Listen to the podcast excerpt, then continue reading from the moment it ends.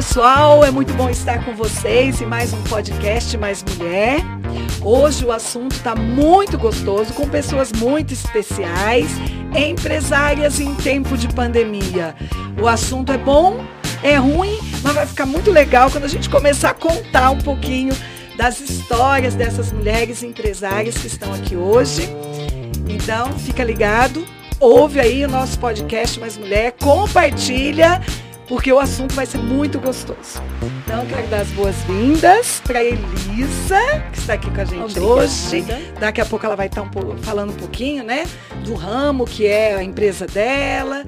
E estamos aqui com a Fabrícia, que é descoladíssima, que já está nessa área, nesse ramo há muito tempo, empresarial. Exatamente. E ela já passou por várias coisas diferentes, né, Isso. no mercado de trabalho como empresária. Então a gente vai ter bastante coisa assim, bastante experiência para contar e eu acredito que vai ser bem legal. E eu quero começar com a Elisa se apresentando, então, dizendo quem ela é, o que ela faz, qual é o ramo dela e tudo mais. Bom, é... meu nome é Elisa, sou mineira, né? Uh Mudei para Brasília há 14 anos atrás, quando eu terminei a minha formação. Sou formada em tecnologia. É linda. Obrigada. e vim fazer pós-graduação aqui na UNB e, e comecei a trabalhar e aqui estou desde então. Casei, Estou casada há quase 10 anos, tenho um filhinho de um ano e lindo sete também, meses. Fofo. Lindo, eu sou mãe babona, é, então é lindo. Ser, ele é lindo mesmo. e hoje eu tenho assim, Deus me direcionou para essa, essa parte empresária, né? Uh, desde que eu formei com tecnologia, eu trabalho com isso. E no meio da pandemia, já que é o tema de hoje, né? Isso. né? No meio da pandemia, em agosto do ano passado, eu abri uma ótica. E estou né, com, com a ótica nesse desafio aí no meio da pandemia de estar tá com. Que graças a Deus é essencial, é está é essencial, é desafiador, é um ramo muito bacana, estou apaixonada. Além disso, no final do ano passado eu lancei um aplicativo na área de saúde e de bem-estar e também estou com uma plataforma bem bacana que entrega em tempo real parte de conteúdo para quem gosta de investir em bolsa. Olha aí, coisas. galera, então, presta atenção. Tem algumas hein? coisas. É no isso. final ela volta para dar todas as dicas, endereços e tudo mais. Fabrícia, Obrigada por estar aqui. Já estou aqui, já de olho na Elisa, já que esse aplicativo. Pois é, você está vendo né? como Olha funciona? Só, tá funciona. Bom, eu sou Fabrícia, estou aqui em Brasília há 20 anos.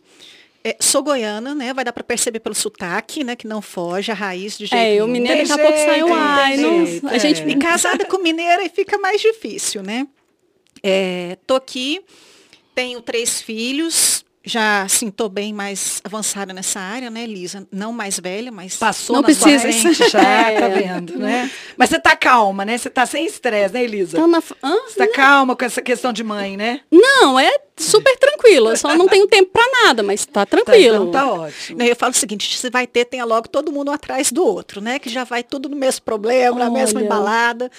Eu tenho um rapaz já de 23, né? E dois pequenininhos, uma de nove e um de seis anos, que é a Dudu Noa, né, que é o que está conosco hoje em casa, casadíssima com o senhor Erivelton, né, a nossa peça rara, né? Peça raríssima. é, sim. E hoje eu estou no ramo de saúde, né, tive 20 anos no ramo de educação, agora um novo desafio que nós estamos há dois anos na área de saúde e com um grande desafio agora realmente com essa pandemia na área de saúde, né? Então tem sido um aprendizado muito grande como mulher realmente nesse período, né? Então, então é isso, gente. Vocês estão vendo que quer ser mulher empresária, mãe, trabalha Esposa. dentro, trabalha fora, é. cuida do marido e outras coisas mais, né? Tem que estar tá é. bonita, cheirosa.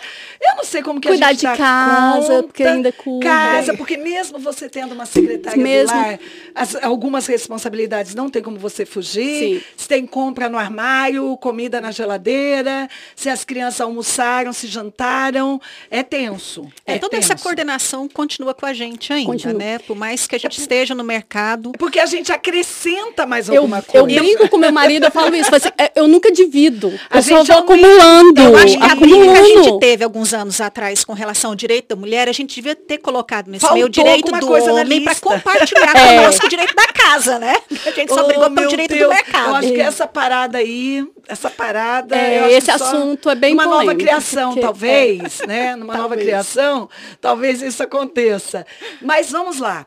Em tempo de pandemia, vocês já ficaram com aquela vontade de mandar tudo pro Silasque? Vamos falar bem no popular. Eu estou falando no popular Aham, porque sim. é assim que as pessoas estão sentindo, se sentindo hoje. Eu né? vejo que, na verdade, assim, a gente ser como empresárias, a gente tem uma relação que, quando nós somos funcionários, você espera pelo quinto dia útil. Você tá né? lá com o seu salário quer, e vai assim, dormir em Graças paz. a Deus vou receber o meu salário. É, Quando você dorme. é empresário, você fica naquele momento, assim, está chegando o quinto dia. Não, a folha A de relação- pagamento não sai É da sua A A memória. relação é outra do que a o gente mês, tem. o mês passa mais rápido. Passa. Não O que sei que acontece.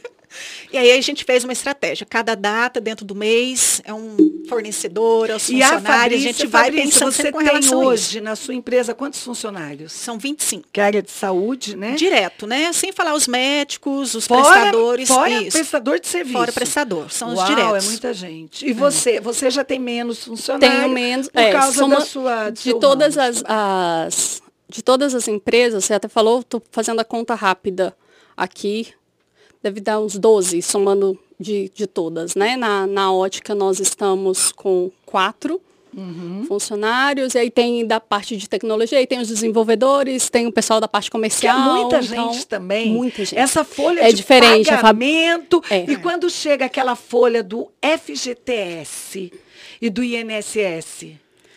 Para É. mim, é o que mais me irrita. É, É. assim, nesse mais momento. do que tudo, mais do que o salário do funcionário, mais do que a funcionária grávida que vai ficar seis meses de licença. Na verdade, os seis meses, assim, né? Depende da perspectiva de cada empresa, né? Eu falo muito com as pessoas que quando a gente conhece o direito que a gente tem dentro da parte contábil, a gente pode ter Tem essa benefícios. opção? Tem. Pois é, Na vocês estão verdade, vendo, é o né? seguinte, aí, por isso que eu falo que é um bom assessor contábil, um bom assessor do direito, te resolve muita Sim. coisa, né? E quando a gente conhece essa relação de, de direitos, né, que a gente tem, a gente pode usar para benefícios nossos a questão de melhorias nos impostos, né? Por Aham. exemplo, nós da área da saúde, nós temos a possibilidade de pagar menos com relação Mas ao cada, imposto. mas cada área também deve ter a sua lei, Tem, a a sua sua logística especificidade. também, Tem. né? Por isso Não que é, igual importante a assessoria, mundo, é. para que a gente possa conhecer como Ah. E com, economizar. e com relação à pandemia, teve alguma mudança, né? O governo Teve. trouxe alguns benefícios, que eu Benefícios. digo entre aspas, né? Porque é, a gente tem que ficar Diminuiu atento com isso, tempo, porque e diminui eles- certas coisas, mas vários também. prazos foram, na verdade, prorrogados, Sim. que dependendo do... Eu, no meu ponto de vista pessoal, eu não, não gosto muito quando não é necessário, eu não acho que você adiar algumas É coisas. pior se você Eu- não precisa no momento. Se, vo- se naquele momento não, você não precisa É, daquilo, Se você não- der conta de manter o programa porque a gente normal, estava né? no momento assim, né? Final do ano passado. A gente pensou que a pandemia já estava menor, já estava Gente, acabando, um já estava normalizando as coisas. Já respirando. Começando a respirar, aí novo. vem tudo de novo, e aí são novos decretos. Mas algumas coisas foram vantajosas com relação a esse período da pandemia. O governo aqui de Brasília liberou um benefício para pagamento de imposto. Sim. Os, pagamentos, os impostos estaduais aqui, nós conseguimos um corte muito grande para pagamento. Então, assim, foi muito bom. Já o federal, não. Né? Tá com a possibilidade de ser um refis agora, mas não com a possibilidade como foi o, o nosso do governo, né? Que isso foi um- uma boa vantagem que Sim. nós tivemos questão da pandemia. Então, assim, nós e conseguimos vocês, colocar então em dia. eu, eu comecei fazendo essa pergunta, né? Não teve um momento assim, nesse um ano, que já, já tem um ano, um ano fechou agora, Fez um ano. né? Que a pandemia Exato, um começou mesmo. Exa exatos um ano. E parece que começou, parece que a gente está no déjà vu, né? É. Eu falei isso com as meninas, falei, gente, déjà vu! Parece que eu já vi isso acontecer. E assim, vamos ficar 15 dias de lockdown, mais 15, mais 15, de repente virou um ano. E as coisas foram, né, agravando, agravando. Então, às vezes eu me sinto assim, num déjà vu.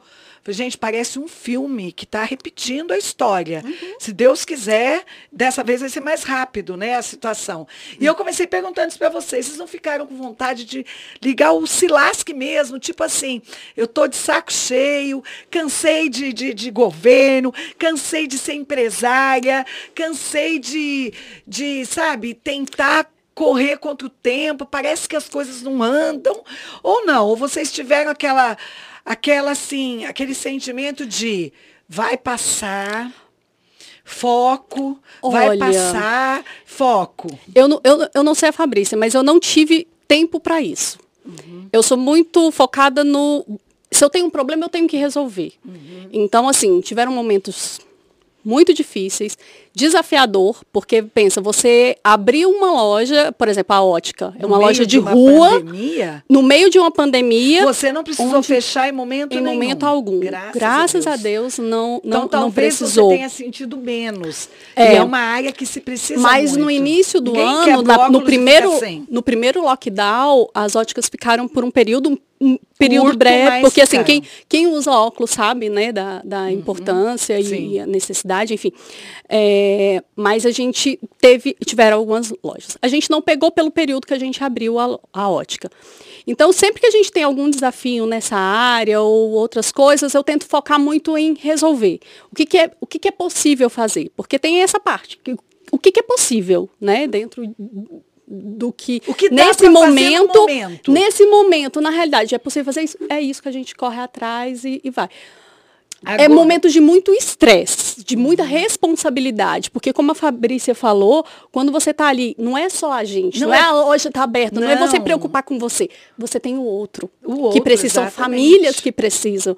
E uma coisa que a gente busca e sempre buscou muito é ter o cuidado em, em não tratar a demissão, em, em, reduzir pessoas. Não é isso o nosso. Agora, no seu caso, Elisa, não sei, a gente ouviu muito, conversando com vários empresários, o que nós ouvimos muito.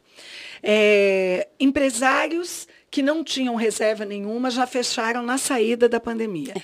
Vocês viram que foi uma infinidade de comércios Muito. em todas as áreas. Foram fechando, fechando. Aqui em Brasília, você andava naquela W. Agora piorou, né? A W3. Sul, gente, acabou. Não tem mais Exato. loja. Tinha não sei, era uma infinidade de lojas de tecido. Parece que tem uma ou duas. E lojas de bebê, parece que tem uma ou duas. Foi fechando, fechando escolas, cursinhos. Você vê que as coisas foram se desfazendo. Então, eu vejo é, o que se ouve falar, eu quero que vocês, como empresárias, deem a conta para me digam se é verdade. Então, foram fechando, não tinha uma reserva. Aqueles comércios que dependiam da entrada diária, restaurantes, lojas de roupa, que viviam, que tinham até assim um bom, uma boa entrada, que estavam bem estabilizados, mas que viviam de entradas diárias, não tinham uma reserva, fecharam. É, de, eu, eu vejo saída. muito o seguinte, né? Como eu estou com essa parte do comércio. É porque o período está muito longo. A gente está é. falando de um ano. É você pode ser um, um, um, uma empresa organizada e tudo, mas quando você fecha as suas portas, Sim. você não tem entrada. Então, aí eu então, entro nisso. Entra a parte do reinventar, que Isso, é o que a gente veio trazer exatamente. aqui. Mas você tem. É, quem não conseguiu se adaptar a esse cenário e, e, e tem áreas né, que, que, é, que é realmente mais complexo fazer isso, é, é Não, Então, mas aí nós ouvimos também a parte do empresário que conseguiu reabrir depois de meses e continuar. Mas essa parte que conseguiu reabrir, conversando com empresários, eram os empresários que tinham alguma reserva. Aí vamos lá. Aquele que não tinha reserva, na saída, no primeiro lockdown, fechou. É. De lá para cá, quem tinha um pouquinho tal. Quem tinha uma reserva maior, conseguiu reabrir e continuar. Só que já ouvimos vários empresários em vários segmentos que agora a reserva acabou. Sim. Por quê? Quem não tinha, fechou. Quem tinha, segurou, só que agora não tem mais a reserva. Hum. Então, fechou. Se ficar 15 dias já é o caos, para quem não Sim. tem reserva nenhuma. Um mês, dois meses, três meses, não tem como retomar e, e voltar novamente. Então, vocês concordam comigo que a quebradeira vai ser pior? Sim. Porque agora, se você não tem reserva. eh, Conversando com uma, uma conhecida, que a gente come sempre no restaurante, que ainda está tentando manter o delivery, que elas vieram do primeiro pancadão, seguraram. E agora eu estive lá para comprar um jantar e ela falou assim, agora realmente, por quê? Acabaram as reservas, fizemos os empréstimos e é um restaurante grande aqui na cidade, que tinha um movimento assim, você não chegava lá, tinha que esperar lugar para sentar. Então, as reservas acabaram, Fizemos empréstimos, já não tem mais onde pegar empréstimo, porque chega uma hora, você já não tem mais onde Não. pegar. E agora? E agora? Então, provavelmente ela também vai fechar.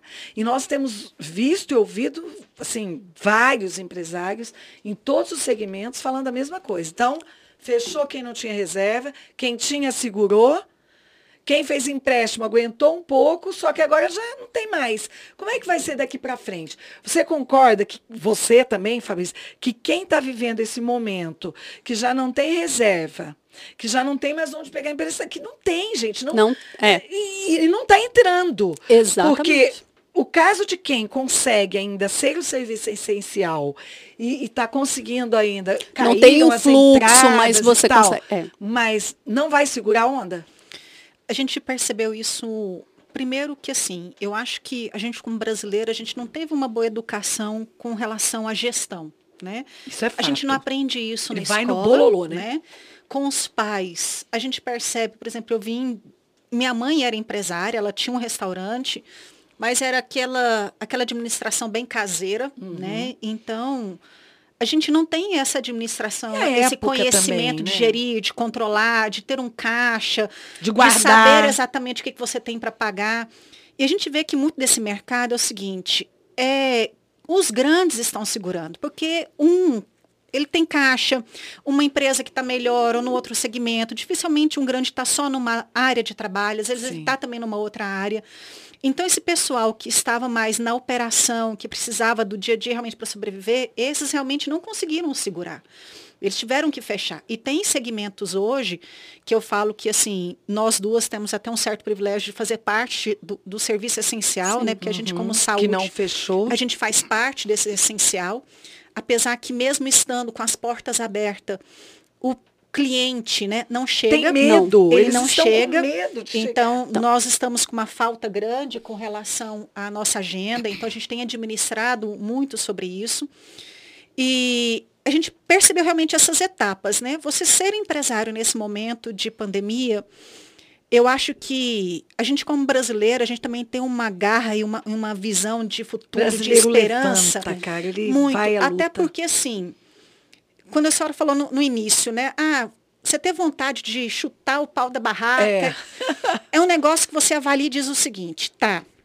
Ou que eu vou ganhar com isso? é, ou eu Ou continuo perder. tocando, porque é. o seguinte, eu já perdi tanto até aqui. Eu vou parar eu agora? já insisti tanto, eu preciso continuar até o limite do que a gente pode continuar e fazendo de forma diferente. Uhum. Porque também a gente que a gente acredita que vai mudar também. Sim. Então, isso tem sido um grande desafio, não só pelo negócio próprio, de acreditar naquilo que a gente está empregando, né? Porque montar um negócio, eu digo muito que ser empresário, você tem que ser meio doido. Tem. Ah, né? só Porque maluco, você gente. Tem. No Porque- Brasil é só maluco. só. Porque se você tiver também um comportamento muito conservador, você não prevalece, você vai trabalhar com o negócio de uma forma muito Tem racional. que ter a mente muito aberta para Tem. inovação, né? Tem que ter, você tem que estar disposto a mudar sempre. E esse Aprender. é um desafio que, assim, se eu fecho as portas, quantas famílias dependem, nem igual a Elisa falou É. da gente, é um negócio que ele tem viabilidade, Não, e tem depois de tanto investimento Sim, também, você fica investi- pensando, eu investi tanto para fechar, eu exato. Uhum. só vou cortar, mas eu já volto. Não esquece onde você está para a gente voltar. É, eu tive, há muitos anos atrás, uma pizzaria. Vocês eram muito jovens, acho que vocês nem se lembram do, do- da época do presidente Collor. Vocês Eu sabem era da história. adolescente, mas mas, mas a minha mãe que vivenciou muito- essa realidade. Eu Tá. ainda não está no mercado de trabalho. É muito gente não- incrível, porque quem, quem é mais jovem não tem noção do que nós passamos, que, assim, financeiramente foi tão grave ou talvez pior do que se está vivendo hoje. Hoje, a situação está pior porque envolve uma pandemia mundial e uma doença física uhum. no meio de toda essa história. Mas falando só nessa área de, de empresarial mesmo, foi uma loucura. Sim. Nós tivemos uma pizzaria, eu tive uma pizzaria, em sociedade com meu cunhado. Na época foi aquele sonho, todo o dinheirinho juntado, pega aqui, pega ali, pega ali, pai ajuda, você quer ajuda. Todo mundo ajudou e nós montamos. Então eu fiz a pizzaria do meu jeito. Nós fizemos a reforma, tudo, sabe, muito bonitinho, arrumadinho, as melhores mesas. Conseguimos um pizzaiolo fantástico. Então nós tínhamos uma qualidade assim, fora do normal. E casa cheia. E aí veio o plano Collor, foi aquela loucura. Então, a barra de queijo, por exemplo, que o maior consumo numa pizzaria é o queijo. queijo. E uma barra de queijo que custava, por exemplo, hoje eu não me lembro mais, óbvio, mas eu sei que era uma discre discrepância nesse nível que eu vou falar com vocês. Uma barra de queijo que nós comprávamos por 20 reais, ela passou a custar 90 reais, de um mês para o outro. E os preços foram congelados. Os preços foram congelados. Foi um ano assim. Então, nós não podíamos aumentar os preços, mas as coisas foram aumentando, assim, num, numa velocidade. E o que aconteceu? Nós tínhamos a casa cheia. E um amigo nosso que trabalha com administração, ele sentou com a gente e falou: presta atenção. Quanto mais cheia a casa tiver, mais dívida você vai fazer. Não se iluda. Do jeito que as coisas estão, vocês têm que parar. Vocês precisam parar. Porque vocês vão quebrar de uhum. qualquer jeito. Não, não tem. Então, porque era uma ilusão. A gente chegava. É, é o que está acontecendo, cheia, mesmo com, com, empresa, com empresários que têm uma organização financeira, que têm um planejamento. Isso. Que aquilo ali, o que ele faz hoje, com porta fechada, sem ter o fluxo que ele precisa, não não então vai. não é nem a questão. É muito tempo. E, e, eu venho de. Meu pai foi empresário de uma grande empresa, muito bem sucedido. Hoje ele é aposentado, tem 81 anos. E meu irmão continuou com a empresa. Mas eu estive com meu irmão agora, há menos de um mês atrás, e talvez eles tenham que fechar a empresa. Uma empresa muito Muitos bem conceituada. E, e até falei com meu irmão, mas vem cá zerou, porque a, a, a, área deles é toda de engenharia, é, de construção. Uhum. Ele falou, Josi, a questão não é nem isso, eu tenho procura de. Todo dia tem gente procurando. Não tem matéria-prima mais. É. Você faz o pedido e não chega. É, gente... Então, eu não. Hoje, eu tô assim, se correr o bicho pega, se ficar o bicho come, porque nem matéria-prima nós estamos é. conseguindo mais. Isso é um agravante então, mesmo no mercado. Como que você faz para cumprir prazo se você não tem matéria-prima? A gente, eu, eu passei, tô passando por experiência de estar tá construindo, né? A gente está construindo uma casa na fazenda e então, é, você tá não tem isso? Não tem. É, você fala, ah, eu quero comprar tijolo. Chegou um momento que não tinha tijolo. E o preço? E o preço? Acha? Muito caro. Então, foi não é dobro, gente. É... Então, nós já vivenciamos. É. E foi na época que foi fechando loja. Foi, foi uhum. como nós estamos hoje aconteceu naquela época. Eram lojas assim, uma do lado do outro. Foi uma falência. Foi uma época que nós vimos amigos suicidarem por conta é, é, de finanças. É muito triste. É, Eu passei numa área comercial e, e vi o seguinte: os lojistas com a porta meia aberta, ah, meia fechada. Que a gente viu na moça falando em São Isso, Paulo. Isso, realidade, aqui, realidade aqui em é Brasília. É Parece que você está é, fugindo porque quer trabalhar. Mas é o desespero. O desespero. É o desespero. E sabe o que, que, que eu vejo? Eu acho que está havendo muita assim, crítica pela própria, pelo próprio, pela própria população de quem está tentando sobreviver. Porque eu eu vou te falar, eu não, eu não condeno quem está abrindo. Porque tem gente que está dependendo realmente de comprar Sim. o arroz que vai para a mesa. Mas é uma, é uma vertente, né? Porque ou você vai para um trabalho e tenta sobreviver, e tentando sobreviver você pode morrer com a contaminação. É, É, é um cenário que não dá para a gente julgar, porque é muito difícil você escolher. Né? É, vocês Você imaginem- escolher a sobrevivência, você escolher Agora, a vocês, vida, né? Vocês já pensaram nos governantes? Porque a gente critica muito, óbvio, a gente já sabe que política, né? Política, É. você nunca sabe, porque a gente fica perdida também, porque você não sabe se tem jogo político realmente Ah, por trás. certeza. Acreditamos que tem, mas nós não sabemos até que nível é o jogo político, Sim. que Que nível falo- é morre ou É, vive. O que eu falo, na verdade, é o seguinte, ao invés do governo ter feito essa ajuda de seis meses para as empresas, né? E esse milhões de dinheiro que eles injetaram Milhões. nos estados, né? Porque os estados ganharam Sim, dinheiro, sim, principalmente porque decretaram alerta de emergência, então tem uma obrigatoriedade Uhum. do, do estado, do governo dar esse subsídio para eles. Ao invés deles darem esse subsídio para o povo e para as empresas, né, que foi essa ajuda que nós tivemos, por que, que eles não pegaram esse dinheiro? Criaram hospitais. Né? Eu falo De muito assim, eu, e- de uma certa Porque forma. tinha segurado a onda. Eu, admi- eu admiro alguma- algumas visões, na verdade, dos Estados Unidos, que a visão americana é o seguinte. Eu vou auxiliar um empresário para que ele dê o emprego. O resto eu seguro. Uhum. Então, se o nosso país tivesse a visão do seguinte, eu vou segurar a saúde porque o emprego o empresário segura, cada um está fazendo o Mas seu aí papel entra a briga política de Sim. governantes e. de interesses, né? Porque a gente viu que Interesses. também, mesmo que se ele tivesse pego só o Interesses. dinheiro que eles fizeram esse auxílio da Bolsa, e o dinheiro que eles pegaram agora para esses hospitais de campanha, que muitos estados a gente não viu, esses hospitais, se eles tivessem colocado essas UTI realmente disponíveis, nós não estaríamos vivendo o que nós estamos vivendo, porque as pessoas adoeceriam, teriam cuidado, teriam essa capacidade de cobertura e o mercado poderia continuar acontecendo. Então, eu acho que é, inverter o papel, Eu, sabe? eu- uma visão que eu tenho assim, de- eu- no início, não tinha caso de Covid no Brasil. Uhum. Primeira coisa que eu pensei, fecha a fronteira, sabe? Ah, Meio que a Austrália, claro. sabe? Eu não, não Eu sei se vocês estão assim. acompanhando. Olha, eu vou te falar uma coisa que talvez quem Porque pra mim o problema ouvindo- tá lá, sabe? Quando você vê a até- Austrália como que tá lá, É. tá tudo aberto, tá tudo funcionando, Nova eles andam sem máscara. Mas, Então, Elisa, o problema é que a problema. gente tinha muito brasileiro fora também, né? Ai, Nós tivemos, primeiro nós tivemos que repatriar. Outra coisa também Não, que mas eu quem acho foi que- esperto fechou Ah, e foi sim. menos ruim. Mas outra coisa, nós nunca vivenciamos isso aqui dentro do- Gente, do, do, do Mas, país. mas já tinha, que a gente já não ti- mas já tinha, quando, se, mas se só, você está acompanhando o que está acontecendo lá fora, o que está acontecendo lá vai chegar aqui, sabe? É isso é- óbvio é que ia chegar. lógico, Pra- é mim lógico. tava uma expectativa É. assim, que hora que vai chegar no Brasil? Sabe aquela coisa contando a notícia, ela isso, esperando é chegar? Isso, e foi rápido, né? Passou o carnaval, né? rápido. É, exatamente. Gente, eu tenho que tomar muito cuidado do que eu falo, né? Porque É, eu eu represento também. uma comunidade. então eu tenho que tomar muito cuidado, porque eu tenho gente com todos os tipos de pensamentos e lados. Uhum. Mas quando, vamos voltar um pouquinho, antes de Covid, lembra quando começou aquela história da Venezuela e começaram a entrar os, Venezuela, os venezuelanos Uhum. no Brasil? Começaram a entrar. Eu dei um pulo e eu lembro que o, Luiz Carlos, meu marido, né? Pastor, um coração que enorme.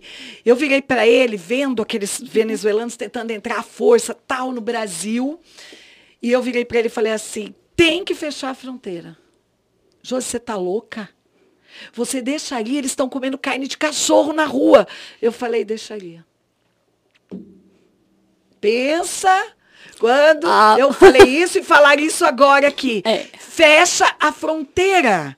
Porque nós vamos ter problemas gravíssimos. Passou. Sim. Aí começou a venezuelana a entrar, entrar, entrar. No questão de meses, começaram as notícias. Mulheres estupradas pelos venezuelanos, assalto, roubo à mão armada, morte, mata. Porque, gente, se eu tiver que escolher, até a Bíblia fala isso, são os da casa primeiro. O Brasil tem como suportar a venezuelana entrando aqui? Nada contra os venezuelanos, amo os que estão aqui. Agora a gente tem que cuidar. Eu penso assim, entrou, vamos cuidar. Não é Mas tem verdade? que ter um planejamento, Mas- até para você ajudar, você não pode ajudar pelo impulso. Não, não pode. E se você não tem como. E na verdade não houve uma ajuda, né? não, Porque é você isso, só não permitiu a ajuda, entrada, entrou, mas não houve ajuda, eles não houve capacitação. Não, não houve houve. nada. Esse é o Mas, ponto, não gente, houve um então, assim, não planejamento. basta Vocês Simplesmente deixar a concordam fronteira comigo aberta. É. que uma fronteira aberta para esse tipo de situação, aqui não é falando nem de venezuelano, fosse qualquer outro Uhum. país, entra bandido, entra traficante, entra assaltante, Sim. entra pedófilo, entra estuprador, entra tudo, Sim. que foi o que aconteceu. É, é, é uma coisa muito complicada, é difícil. Eu, a minha visão Mas dessa parte da é pandemia é, Tinha que fechar a Se tivesse fechado a fronteira. Ah, tem pessoas lá fora. Sim, concordo. Tinha. Tem que voltar, quer voltar. Quarentena, Tá lá na Europa quando voltava, tava, né? O que, que eu penso? Quarentena. Volta, quarentena. Uma quarentena é só de- supervisionada mas a nossa pelo quarentena governo. 14 dias. né? Sim, e repatriou, trouxe. Quarentena, qualquer um que entrasse e liberava. E fechava. Eu penso assim. Eu, eu. Porque a gente estaria olha, aqui dentro, funcionando com o país, as empresas. quando, quando é outra coisa que eu vou falar aqui, acho que eu vou, eu tô lascada. Hoje eu tô lascada, eu tô lascada.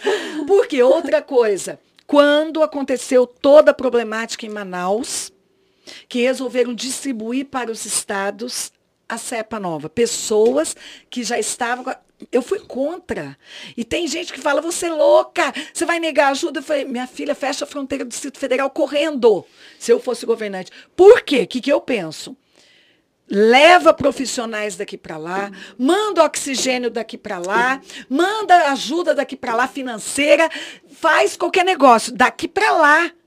E não traz de lá para. O que, que eles fizeram? Eles disseminaram no Brasil. Mas aí a gente entra numa vertente que é o seguinte: tem coisas que fogem até um pouco o nosso entendimento controle. ou controle, porque, por exemplo, nós vimos o Ibanês fazendo isso com relação ao, ao Goiás. Sim. E foi um que procor no Senado.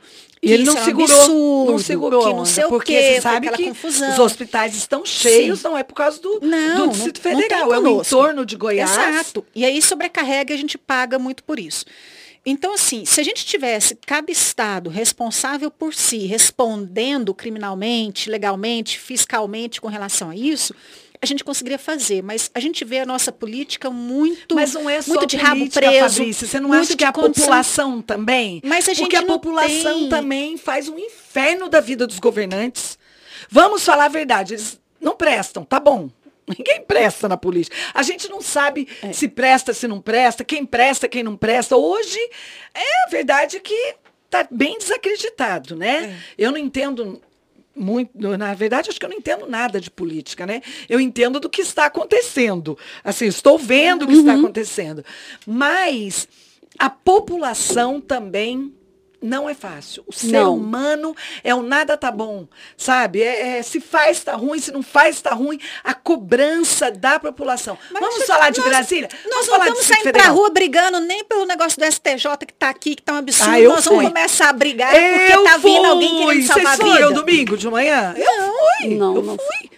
Mas assim, fui pra isso um que se apoio. nós brasileiros, nós não estamos defendendo o nosso direito, como está acontecendo na cara dura, Porque, ó, vamos- isso é vamos absurdo, a gente falar, daqui a pouco virar e uma Venezuela. pergunta nós vamos vocês. começar a unir para querer não aparentemente salvar vidas, né? Porque assim, tem a vertente de não salvar vidas, mas a gente também se condenar, né? Que é o que nós estamos sofrendo agora, muito reflexo disso aí também.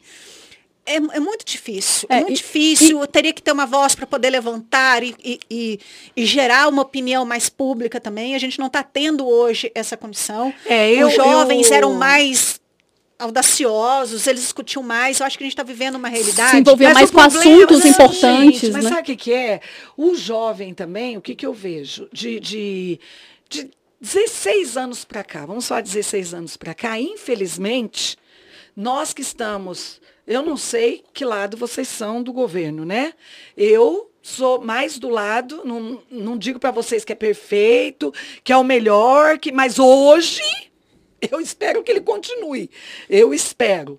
Mas os jovens de 16 anos para cá, o que, que aconteceu? Eles entraram numa de uma. De uma tem um, um- eu não posso perder o, o nome.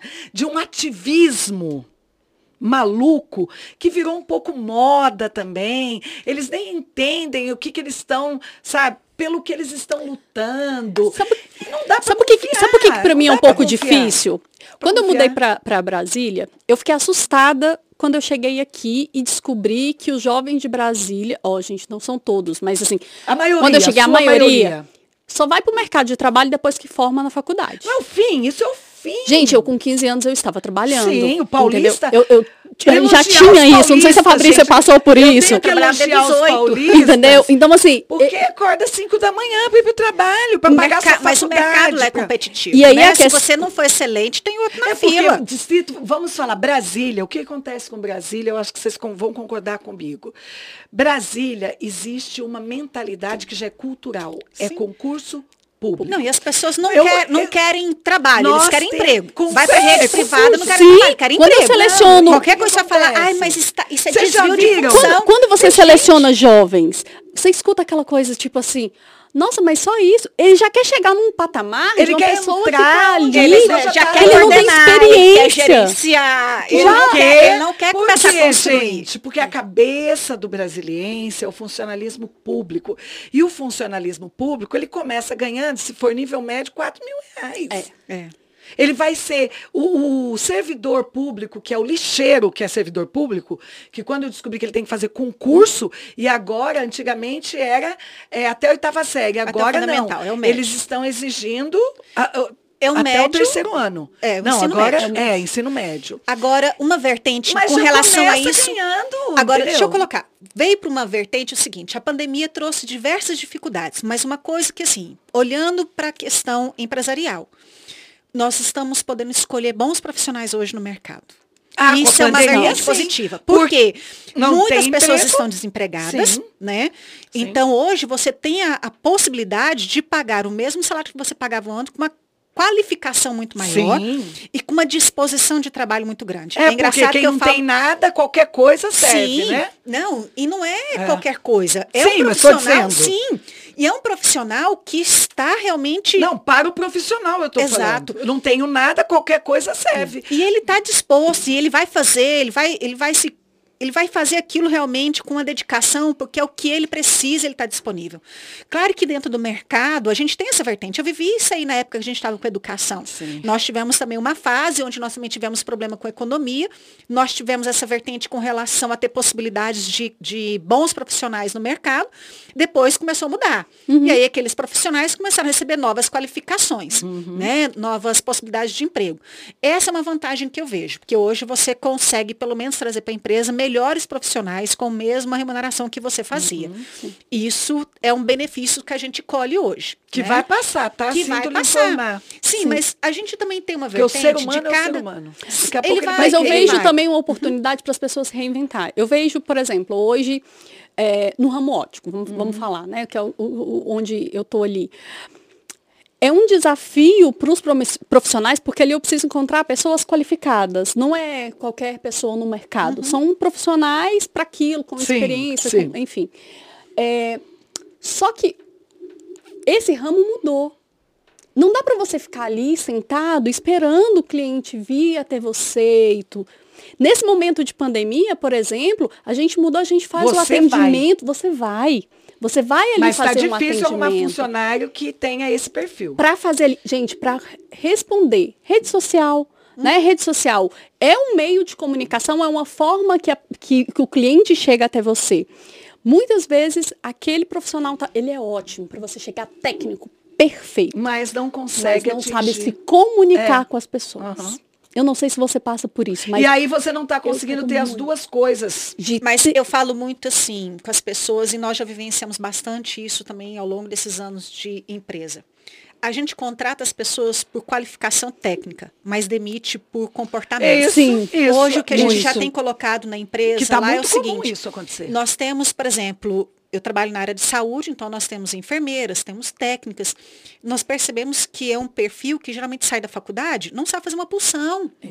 Então, sim, não sabe fazer uma aplicação venosa. Então, Coisas colo- básicas. Então, o que, que nós já colocamos com a equipe? Hoje, nós não temos a prioridade de conhecimento técnico, porque nós vamos treinar. É mais então, prática. sim, porque você Se treina a metodologia da empresa, porque uma vez que ele tem a maturidade emocional de lidar com o paciente, de lidar com a situação. Aí você avalia a sua empresa e vê qual é a característica que você tem, de resiliência, de liderança, se ela Sim. precisa ser uma pessoa dominante para resolver alguns problemas, se ela tem que ser mais estável. Então, você avalia também o comportamento para você poder colocar. Porque muitas vezes a gente se engana quando você olha só a qualificação técnica. Não. Aí você bota para dentro, você pega uma pessoa que confronta um cliente, que começa a criar uma animosidade dentro da empresa e que, que vai ser muito situação, mais ruim sim do que a condição técnica. A condição técnica dela Você depois não, é não faz diferença. Eu, é eu quero aprender, voltar, eu quero voltar um pouquinho no que a Fabrícia estava falando, que eu falei, guarda aí, mas eu guardei.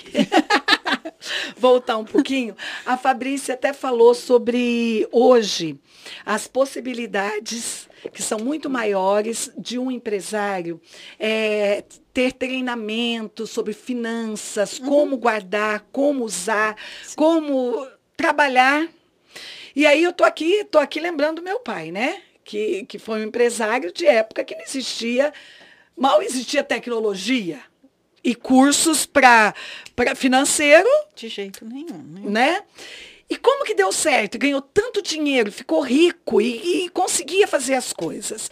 Às vezes eu fico pensando que o muito preparar também acaba atrapalhando.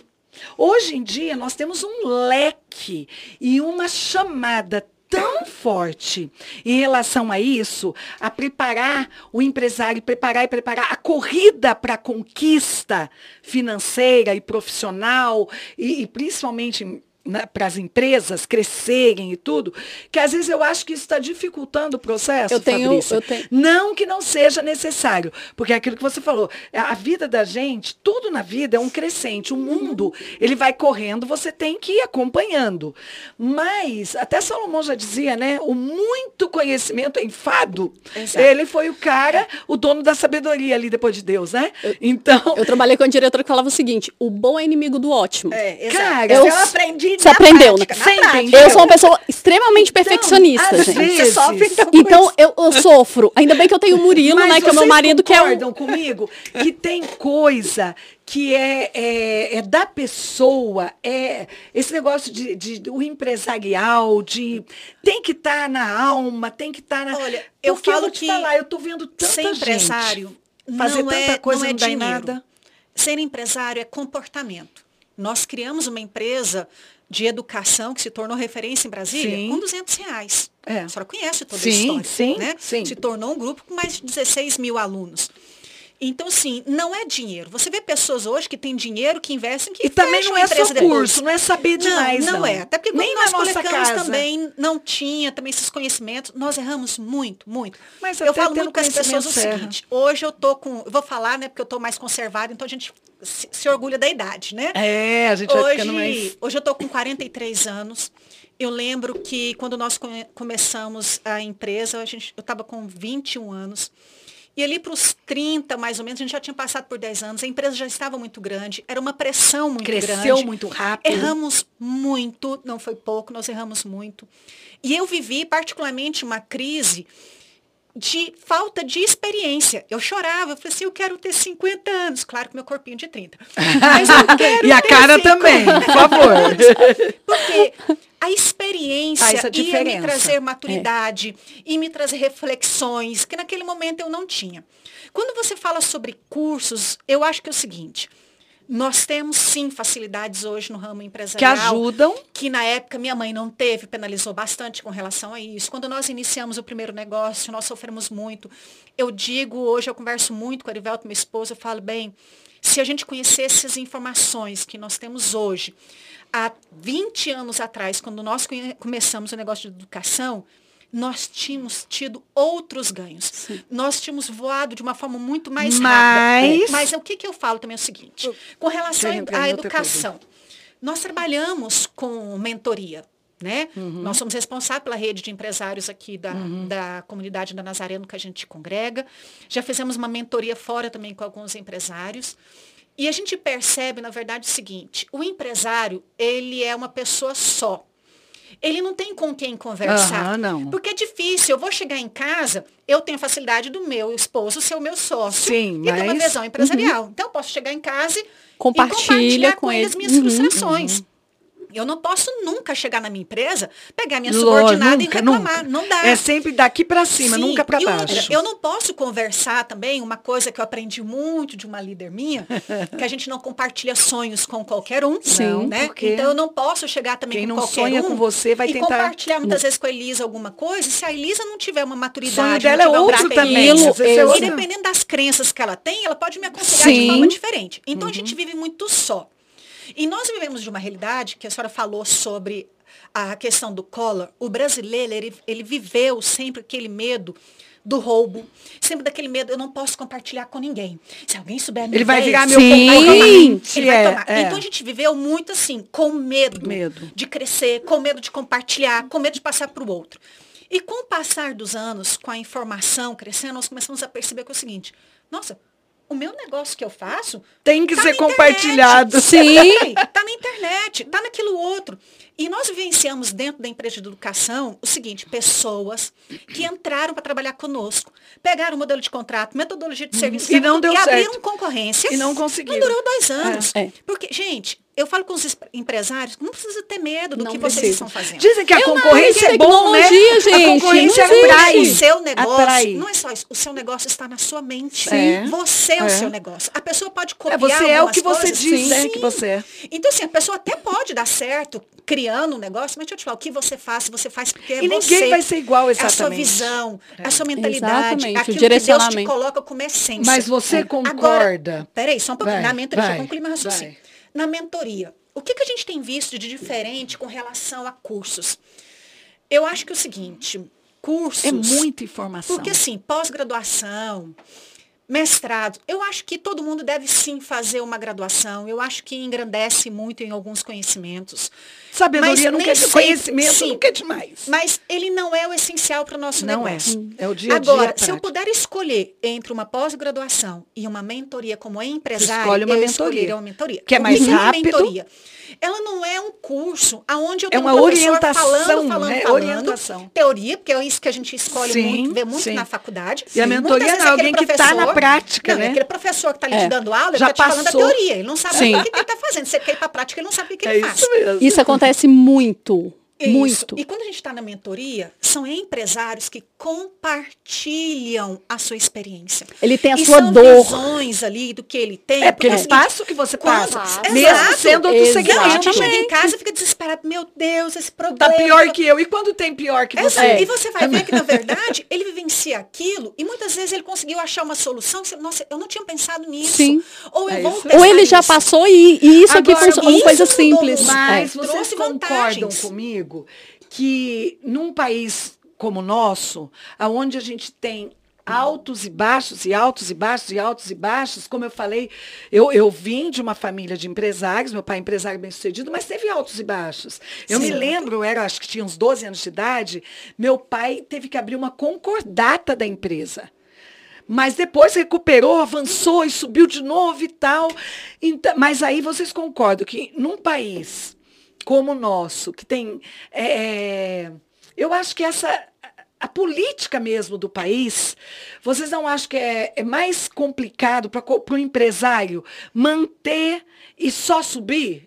Porque são tantas mudanças de, de, de governo, de impostos, são tantas novidades, pacotes que o governo vai jogando, jogando, jogando, Sim. e tantas coisas. Eu vejo até em relação ao patrão e o funcionário. O Toda relacionamento vem- mudou. Não, e quando a folha de pagamento você leva um susto, ué, o que aconteceu esse mês? É. Aí quando eu vou indagar a tesoureira, subiu o vale alimentação. Aí de 200 e tanto vai para 500. Uhum. Aí, de, aí você fala, pô, um funcionário tudo bem, mas dois, três, quatro, vou ter que mandar O alguém Vale embora. Transporte hoje, por exemplo, está proibindo Hoje, nossa a empresa minha secretária do lar- você não Sim, tem a você começa a contar empresa. Eu não, É. consigo, eu não consigo mandar minha secretária do lar embora, porque ela trabalha comigo há oito anos. E é aquela Não, pessoa. E você não acha, né? Não tem. Mas hoje, eh, a cada quatro, cinco, seis meses, no máximo, ela vem com um aumento da passagem. É. Porque ela vem de Goiânia para cá. Hoje Nossa. ela veio e aumentou mais 30 centavos. Então, quem tem funcionário que vem de Goiás, é, Planaltina de Não, com Goiás, essa gasolina altíssima com diesel, 30 meu Deus, centavos. você tá dando- 30 centavos por dia, que viram 60, porque 30, Sim. 60, você já começa, poxa vida. Né? Você tinha até vontade de aumentar um pouquinho o salário, já não dá. Não dá. Então, assim, O vocês custo- concordam que é, essa, esses pacotes malucos, o estilo de governo que a gente vive, as mudanças políticas que nós vivemos, por isso que eu, eu É no muita começo, incerteza. muito instável. Isso também independe de você ter mentoria, não ter mentoria, ter que vale a pena. Eu sou super a favor, embora eu acho que hoje está muito diversificada, às vezes eu acho que prejudica ao invés de solucionar. Eu acho que prejudica porque você começa a correr atrás de, de querer achar uma solução e, e hoje são tantas pessoas fazendo mentoria, tentando ensinar e, e que E o que, que tomar é um informação que é cuidado. de verdade, que é, é fake news, o que. Não, não é só isso.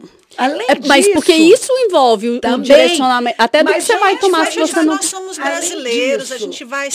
eu falo o seguinte: o brasileiro na América, ele se destaca. Porque o americano Não, ele é qualquer quadrado. lugar que ele vai, né? É, o americano é quadrado, né? E você sabe te falar, tudo. O nosso sistema bancário aqui, ele está mil tudo. anos na frente do Sim, americano. eleitoral e Sim, outras coisas, exato. escolas. Quando a gente tudo. chega lá, a gente dá banho, né? Porque escola, a gente tem. escola, gente. Nós temos Eles tantos desafios uma aqui. ficha no computador. Nós temos tantos desafios que a gente a gente sobressai sobre isso, porque são situações que a gente vai vivendo, né? Eu falo, eu gosto assim, É a né? prática, é Todo dia é uma falou, é a nova emoção, né? Eu acho que eu não viveria na Sim. mesmice atrás de uma cadeira sem adrenalina. Diz que o brasileiro a cada três meses tem que Todos mudar alguma coisa. Tem. Funcionária pública, jamais, Não, Fabrício. chatíssimo. Eu Não, jamais. Você começa pensando na aposentadoria. Você tá de Calma, brincadeira. eu, eu nunca conversando com... Agora que eu tô começando. Escuta essa, eu, eu, eu e o pastor conversando com, dono, com um funcionário do, do cartório, que já trabalhava no cartório, ó, aposentou trabalhando no cartório, já tinha mais 20 anos que estava no Não, cartório, o com cartório 70 abriria a mão de anos. ser empresário. Não, não, não dono, funcionário. E aí ele contando pra gente que 50 anos trabalhando naquele cartório, ele nunca viu o sol nascer nem ir embora, porque ele entrava de manhã cedinho e ia até fechar. Quando eu comecei a escutar aquilo, ele falando, isso é minha vida, e não sei o que, eu pensando, que cara retardado. Ele perdeu 50 anos da vida dele atrás dessa mesa. Porque tem gente que não tem estrutura para isso, não tem estrutura. Mas aí, voltando, falando do funcionalismo público, que eu ia falar com vocês em relação à pandemia, a gente entra e sai, tá vendo?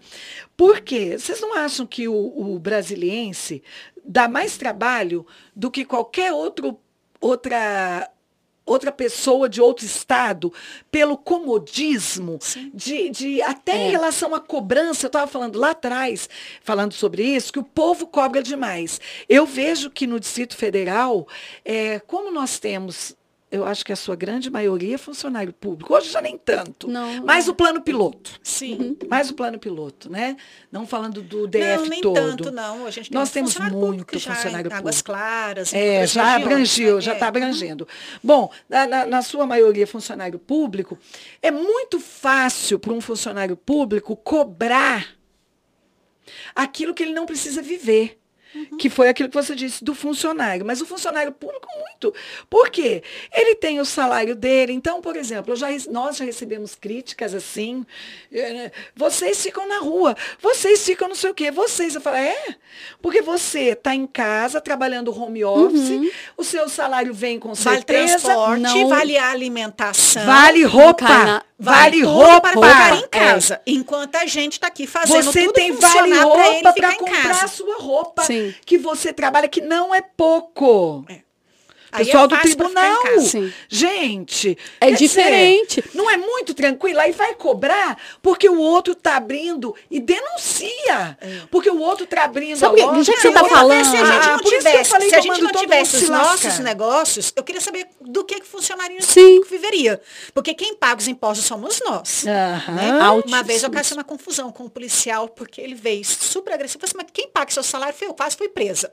E é verdade. Quando eu disse isso, porque isso foi uma ofensa. Mas é né? verdade. Porque sou eu que pago o salário dele com os impostos, né? E aí é fácil para o funcionário. Agora, você estava falando sobre essa questão do funcionário público. Nós tivemos um funcionário na empresa que, com o processo de capacitação, a gente faz um processo de capacita- capacitação e desenvolvimento dentro da empresa, que quando ele começou conosco, ele começou, porque ele era estagiário, porque parte do horário ele conseguiria estudar para concurso. E aí, quando a gente estava fazendo esse processo de capacitação, desenvolvimento com a equipe, ele começou a mudar a mentalidade dele. Ele falou, cara, eu quero ser como vocês, empresários. Porque caiu num outro eu meio. Quero, eu quero Sim, começar outra essa realidade. visão, eu quero começar isso. Ele viu a realidade começou- do outro lado. Ele Isso. começou a mudar a mentalidade dele. Só que chegou um determinado momento que ele volta e olha para trás e fala assim, não, Era eu quero mais a fácil. estabilidade, é muito É mais, mais fácil. fácil. Muito mais fácil, com certeza é. Mais fácil é Deixa eu te falar, eu com Mas sem certeza, se eu fosse pensar assim em comodismo, em aposentadoria, Fazia um eu poderia pensar no concurso público. Mas deixa eu te falar aqui, eu posso ganhar muito mais que o funcionário público ganha. Fazer seu horário, eu posso viajar, fazer o meu horário, fazer eu viajo, eu faço outras coisas. coisas. A minha aposentadoria está na minha possibilidade de, de Uhum. patrimônio. Eu posso fazer tudo isso de forma diferente, ganhando muito mais. O problema é que o funcionário público, ele, ele se fecha numa visão Totalmente. Apenas o sonho dele é aposentar. Só Ele já gente, pensa no final Não, ele ali. entra, é. ele já 20, entra 30 pensando. anos, pensando em 10 da vida dele. É, isso aí. Em 10. Eu E para nós somos empresários, nós temos sonhos, desafios, Desafios. possibilidades Mas de sabe o que que eu vejo? Tem muitas pessoas mudando. nossa jornada. Eu, eu percebo que isso está mudando um pouco. Eu trabalhei cinco anos no CNJ. No período que não tinha, ainda não tinha funcionários é, concursados pelo CNJ, então tinha contratados. Uhum. alguns contratados e eu era terceirizada e tudo mais. E a gente tinha sempre uma discussão com quem era servidor público. Cara, daqui 15 anos você vai estar fazendo isso ainda, sabe? Tipo, você vai estar aqui ainda. E eu Ué, vejo muito falei, a desses passou amigos, isso. muito desses amigos meus, hoje, eles continuam com a, com a estabilidade, mas eles já estão empreendendo. Eles já estão com Já tá outra mudando visão. a visão. Eu vejo, eu tenho, conheço várias pessoas Porque que são isso é muito cultural que eles estão mudando. É, sim. Então a nova geração talvez já esteja. Mas sabe o que, que eu vejo? Não sei se vocês Mudando. percebem isso. Eu vejo que teve, que veio uma geração de pais, que meus pais, que eles trabalhavam muito, que eles sofreram muito, que eles Uhum. Muito, muito, lutaram muito, luta. e eles conseguiram chegar a um padrão de vida bacana. E quando chegou os filhos, eles, eu não quero que o meu filho passe por isso. Não foi o caso do meu pai. Então é melhor porque, que um E nem do meu pai e da minha mãe, não foi nada disso, porque. anos, é. É, porque sempre tive que ralar. Meu pai sempre, eu falo, ele sempre me deu o mínimo, sabe? Ele podia estar aqui, ele dava sempre o mínimo, enfim. Isso. Mas tem muitos pais que eu vejo criando os filhos assim, dando tudo. O filho tá ali com 15 anos, tem um celular melhor do que o celular do pai, sabe? É, ainda não viu muito da vida. Então eu acho que é essa, muito essa mente do funcionário público, É porque eu acho que vem, vem muito dessa educação criação. ali, É. sabe? É, nós De- vivenciamos um pouquinho isso aí dentro de casa. Eu falo do Lucas, né? O Lucas está com 23 anos, tem. Vai fazer quatro anos que ele está nos Estados Unidos, né? Passa Quando- rápido, hein? Muito. Quando ele estava conosco, claro que a gente quer dar uma possibilidade melhor para os filhos. E tem né? que dar, né, Porque o pai, E ele nós tem colocamos, isso, ele- ele- sim, ele quando quer nós sempre dar colocamos mais do pro que Lucas, eu ter. brincava muito com ele o seguinte, falei, filho, se você passar numa federal, eu vou te dar um carro. Se você passar na particular, eu vou dar o carro para a faculdade. Não tem problema nenhum a sua escolha, nenhuma tá certa ou tá errada. Escolha o que você quiser. E claro que se fosse uma federal, para a gente seria um pouco melhor, né? E aí, nesse desafio, conversando com ele, estava muito desmotivado, essa questão toda, e a gente realmente dando o critério para ele mais estudar do que trabalhar. Quando ele decidiu ir para os Estados Unidos, o Erivelto não quis que ele fosse. Eu Falei, bem, eu acho que precisa ir, né? Eu acho que tem coisas que nós temos que vivenciar, temos que experimentar para que a gente conheça o outro lado. Olha, o Lucas tem sido uma grande surpresa para a gente. Transformador. Né? Porque ele aqui, quando ele estava aqui, ele queria passar na faculdade para nutrição ou educação física. A nota dele no Enem não estava suficiente para ele poder passar, mas estava muito desmotivado, essa coisa toda. Quando ele foi para lá, a realidade americana é diferente, né? Lá você trabalha por produtividade, aqui a gente Trabalha, trabalha o ganha. nosso salário, Se não aqui trabalha, tá, não tá ganho, ganha. Tá né? ganho, é. Isso é muito diferente. E lá ele começou a ter que trabalhar, estudar, se virar, sofreu um acidente, quase morreu, não pensou Uhum. em voltar, sofreu assalto, não pensou em voltar, tá lá se matando, se lascando, e hoje está lá. Um rapaz decidido com o sonho dele, que vai fazer agora medicina, coisa que nós Lutando nunca pelo imaginamos. que ele quer. E eu tô me achando, né? Agora um filho doutor, desculpa, Muito tá, gente? bem, maravilhoso. Mas, é legal que na área que vocês estão Exato. trabalhando. E olha só como. Deus vai encaixando. Ainda volta pra né? Eu falei, trabalhar com filho, vocês. Beleza, se forma e volta para cá, vem administrar o nosso negócio.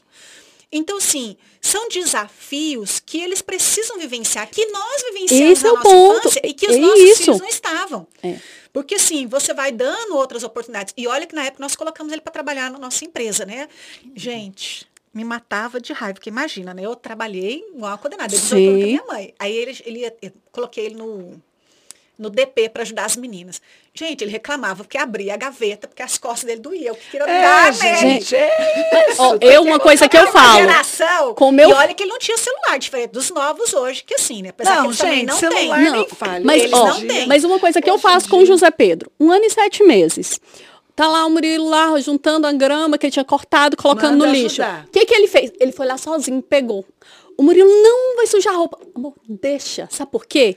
Daqui 10 anos, daqui 7 anos, Nós ele que vai estar implorar. fazendo. Você vai Ou querer que faz, não vai querer. Que é uma coisa que É os meus verdade. pais sempre fizeram. Então você tem que ter uma responsabilidade. E essa experiência É. de sair de longe dos pais, porque assim, gente, eu babo no meu filho, eu, eu falo, a gente quer o melhor para os filhos.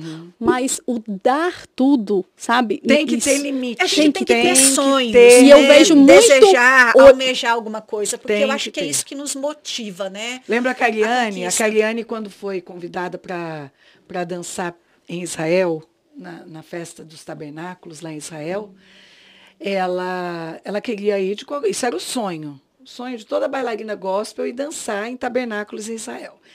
E ela queria ir, queria ir, queria ir. A gente não tinha como manter, porque ela tinha que ficar dois meses em Israel ensaiando e tinha que pagar estadia, eles não pagam nada. É, você paga a sua estadia, a sua comida, se acontecer alguma coisa, tem que ir com seguro. E aí, a gente tinha, quando ela fez 18 anos, nós demos um carro simples para ela, e ela tinha o carro, porque também o carro só foi dado com uma condição, né? Dela estar estudando, fazendo faculdade e virando chofer do Felipe, que era cinco anos mais novo. Então a gente trabalha, sempre trabalhou muito. Então você vai ganhar o carro, mas a partir de agora você leva e busca na escola, você leva e busca onde tiver que levar, tá? E aí, na época, eu quero ir, eu quero ir. Falei, bom, tem uma opção, filha. O seu carro. Então, você vai. Se você quiser ir, a escolha é essa. E na época ela vendeu o carro e, E foi. foi. E ficou os dois meses. Foi uma experiência incrível para ela, até porque ela melhorou o inglês, conheceu muita gente, né? Quando ela foi para os Estados Unidos, mesma coisa. A gente queria muito que ela fosse. Ela tinha 17 anos, né? E o último ano do segundo grau. Vai, vai morar com o tio, que o irmão do Luiz Carlos morava lá há 40 anos. Só que é o seguinte, você vai ter que ajudar financeiramente. Então ela teve que trabalhar, se ralar todinha para conseguir manter. Felipe, quando foi, mesma coisa. Ele conta até hoje que foi a melhor experiência que ele teve na vida dele, que ele era um molecão e ele foi para os Estados Unidos. Quando chegou lá, gente, não tinha como bancar 100%. Ele foi trabalhar numa peixaria, lavando e limpando peixe. Então, inverno, chegou no inverno e tinha que trabalhar na Você peixaria. cresce, gente. Quando Você você, sai, você amadurece que tudo muito. fez a diferença, fez É. a diferença na vida, E- e- na vida. Eu falo sempre, a gente ajuda os filhos, a gente ajuda os filhos, muito, sempre, gente, é para sempre, eternamente. Você vai ajudar seus Sim. filhos, mas ajudar não é o fazer tudo, né? Exato. A gente ajuda, mas eles têm a parte deles que, Agora, e vamos eles vão à luta. Eu falo sempre para o Luiz Carlos, só para fechar. Falo, Luiz Carlos, eu tenho uma segurança na nossa alma. Se eu e você morrêssemos hoje, a gente sabe que os nossos filhos iam a luta iam dar certo, iam se virar. É. Mesmo sem ajuda nossa, eles iam embora. Eles iam fazer acontecer. Porque a gente. É, porque você Agora- tem que preparar para a vida, né? É. Agora, essa pandemia com relação a filhos, eu acho que esse foi o maior desafio a gente como empresárias. Foi. Porque Ah, eu acho que foi o maior os meus estão na escola particular. Graças a Deus, a escola voltou até rapidamente. Acho que em outubro eles já voltaram já às aulas. Que foi outra luta para mãe, mulher, empresária. Porque isso foi um grande desafio, Meu porque Deus. a gente precisava manter a empresa funcionando, então a gente tinha que estar funcionando na empresa, tinha que estar acompanhando ele na escola, É no online. E leve e, e busca. aquela condição de você trazer também um emocional suave também dentro de casa. Quando começou essa questão do Covid, é, a tia que trabalha com a gente começou a ouvir muito a CBN, né? Que a gente ouvia às vezes de vez em Uhum. quando e veio tanta desgraça dentro daquele negócio ali. É porque ela traz um medo, né? Sim, e aí ela começou a É, ficar um muito terror. apavorada. Isso é muito não grande. É, É, eu não assisto jornal. Ouvir Casa a rádio não em casa. Casa a aí não nós assiste. proibimos ela de ouvir rádio, realmente ela parou. TV já tem alguns anos que a gente já não estava assistindo, então assim, os meninos em si, nós também tentamos preservar o máximo possível o pânico com relação a essa situação que estava acontecendo. Porque também eu chega tive vizinhos. escola também, não é só em casa, né? Não, não é só isso. Na verdade, nós tivemos vizinhos ali. é, é, eu moro no Pacuê, então são casas que são cada condomínio. Tem uma oito casas no nosso Aham. lá. Nós tivemos vizinhos que não queriam contato com os nossos filhos É. por causa da pandemia. Até Dentro do criança, condomínio não até a saía. criança entender. Não, É. As crianças depois começaram a ter medo de sair e ir pra rua. Eu comentei. O negócio está tão engraçado, gente, está tão assim, que eu vi um, uma, um sloganzinho dizendo o seguinte, gente, eu fui comprar ovo de Páscoa, tá 70 reais um ovo de Páscoa. É simples, é só dizer para as crianças que os coelhos morreram de Covid. Acabou, porque eles vão entender. Já foi bom, ótimo. Porque eles estão tão por dentro do Covid Sabe e tão tudo. aterrorizados. Não eles tem estão- álcool pra Eles coelho. estão tão aterrorizados. É só você falar que o coelho morreu de Covid. Eu, eu tô diferente, né? Porque o meu tá com, com um ano e sete. Então, quando começou essa É parte do filho, fase. ele era um bebezinho, era outra Lógico, fase mas não sabe o que está acontecendo. Ele começou a exatamente. andar no meio do Covid, né? De, de todas as coisas. A primeira vez que, tipo assim, tava mais tranquilo, a gente, ah, vamos ali fazer a compra. não sei o quê. Gente, Que ele alegria, andava correndo, gritando, alegria. assim.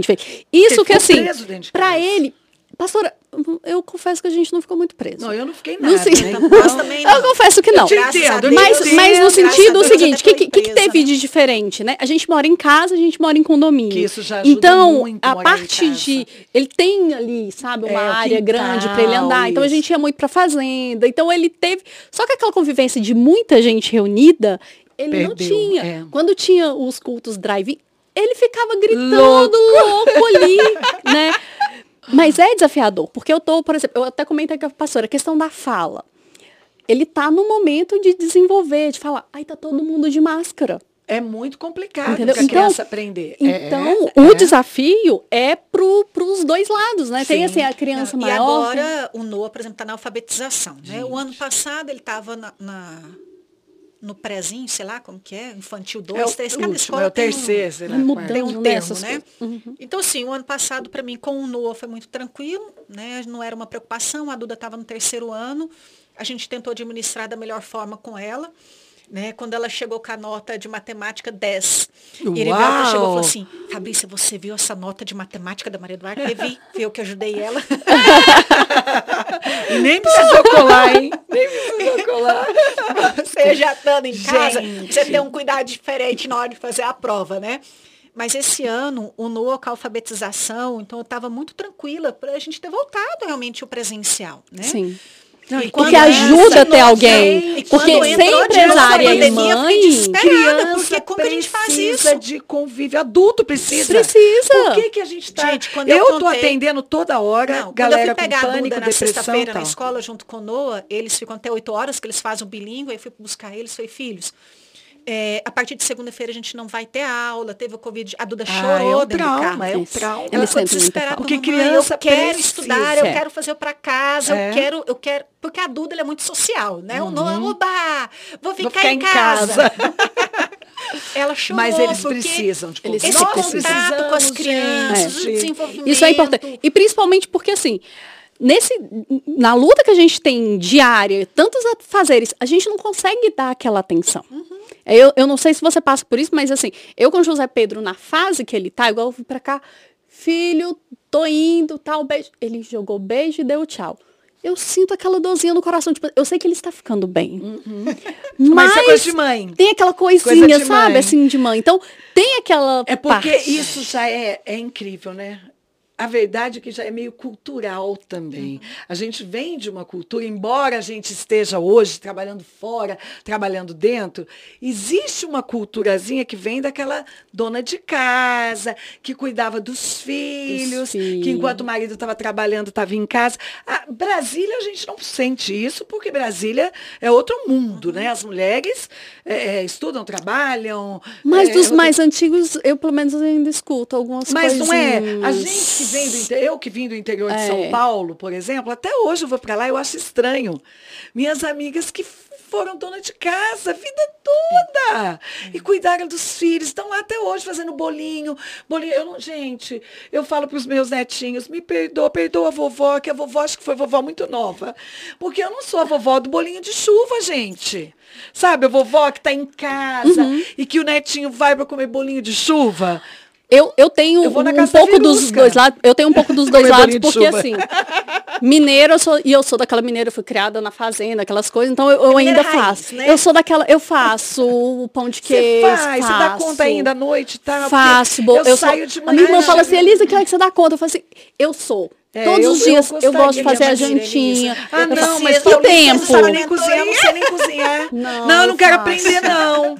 Eu não Eu- quero eu Não, pastora, a melhor coisa é eu não aprender. Não que- aprendam. As meninas, ó. Não, mas a- eu Não comprei esse tempo atrás. Mas aí minha sogra veio e salvou, né? Falei, toma, sogra, Não, tá gente, a Fernanda tá numa de querer me ensinar, querer me ensinar a mexer demais com o Instagram, que não sei o que. Eu falei, Fernanda, pode esquecer, eu não quero aprender.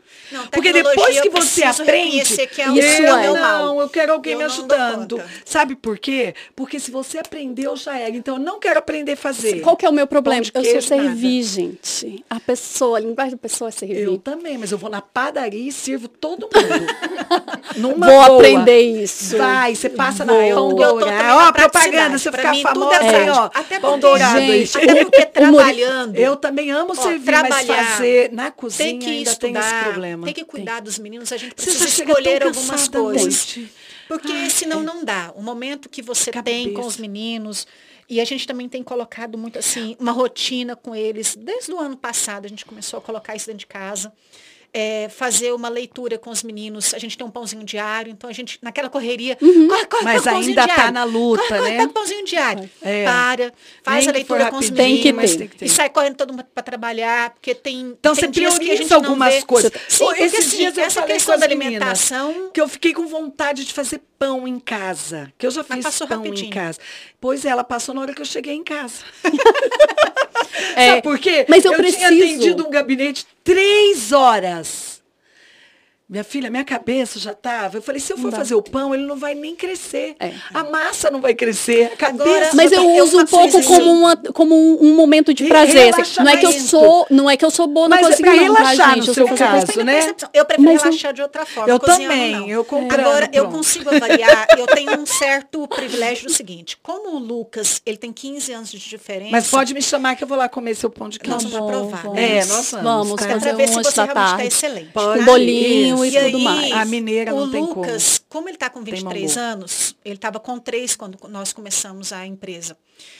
Eu Gente, sinto que é o seguinte, rápido vida. como empresária, como mãe, na época nós escolhemos muito mais ser Você empresários. deixou muito ele de lado. Então, sim, o Lucas, ele cresceu de uma certa forma é, faltando algo para o Lucas, né? Aquela relação de mais Uhum. E carinho, hoje você vê que não valeu tanto a atenção. pena. Você podia ter. Sim, olhando hoje para trás, eu vejo, na verdade, assim, o Lucas um grande homem, né? Uhum. Graças a Deus, nós forjamos ele de- bem, né? Ele nunca nos deu trabalho, tá lá se virando, tá conquistando o espaço Porque dele. viu vocês trabalharem Sim, também, lutarem, Mas né? eu sinto que a gente deveria ter dado muito mais atenção, prioridade. Que você já faz diferente hoje. Hoje, estando mais madura, com mais condições, assim, a gente prioriza dentro de casa algumas organizações Isso. com alguns horários, né? Em, em ter mais atenção também com os meninos, porque eu acho que esse é o grande desafio Uhum. até com nosso o como marido, gente empresárias. Porque e uma coisa você tem que ter um tempo.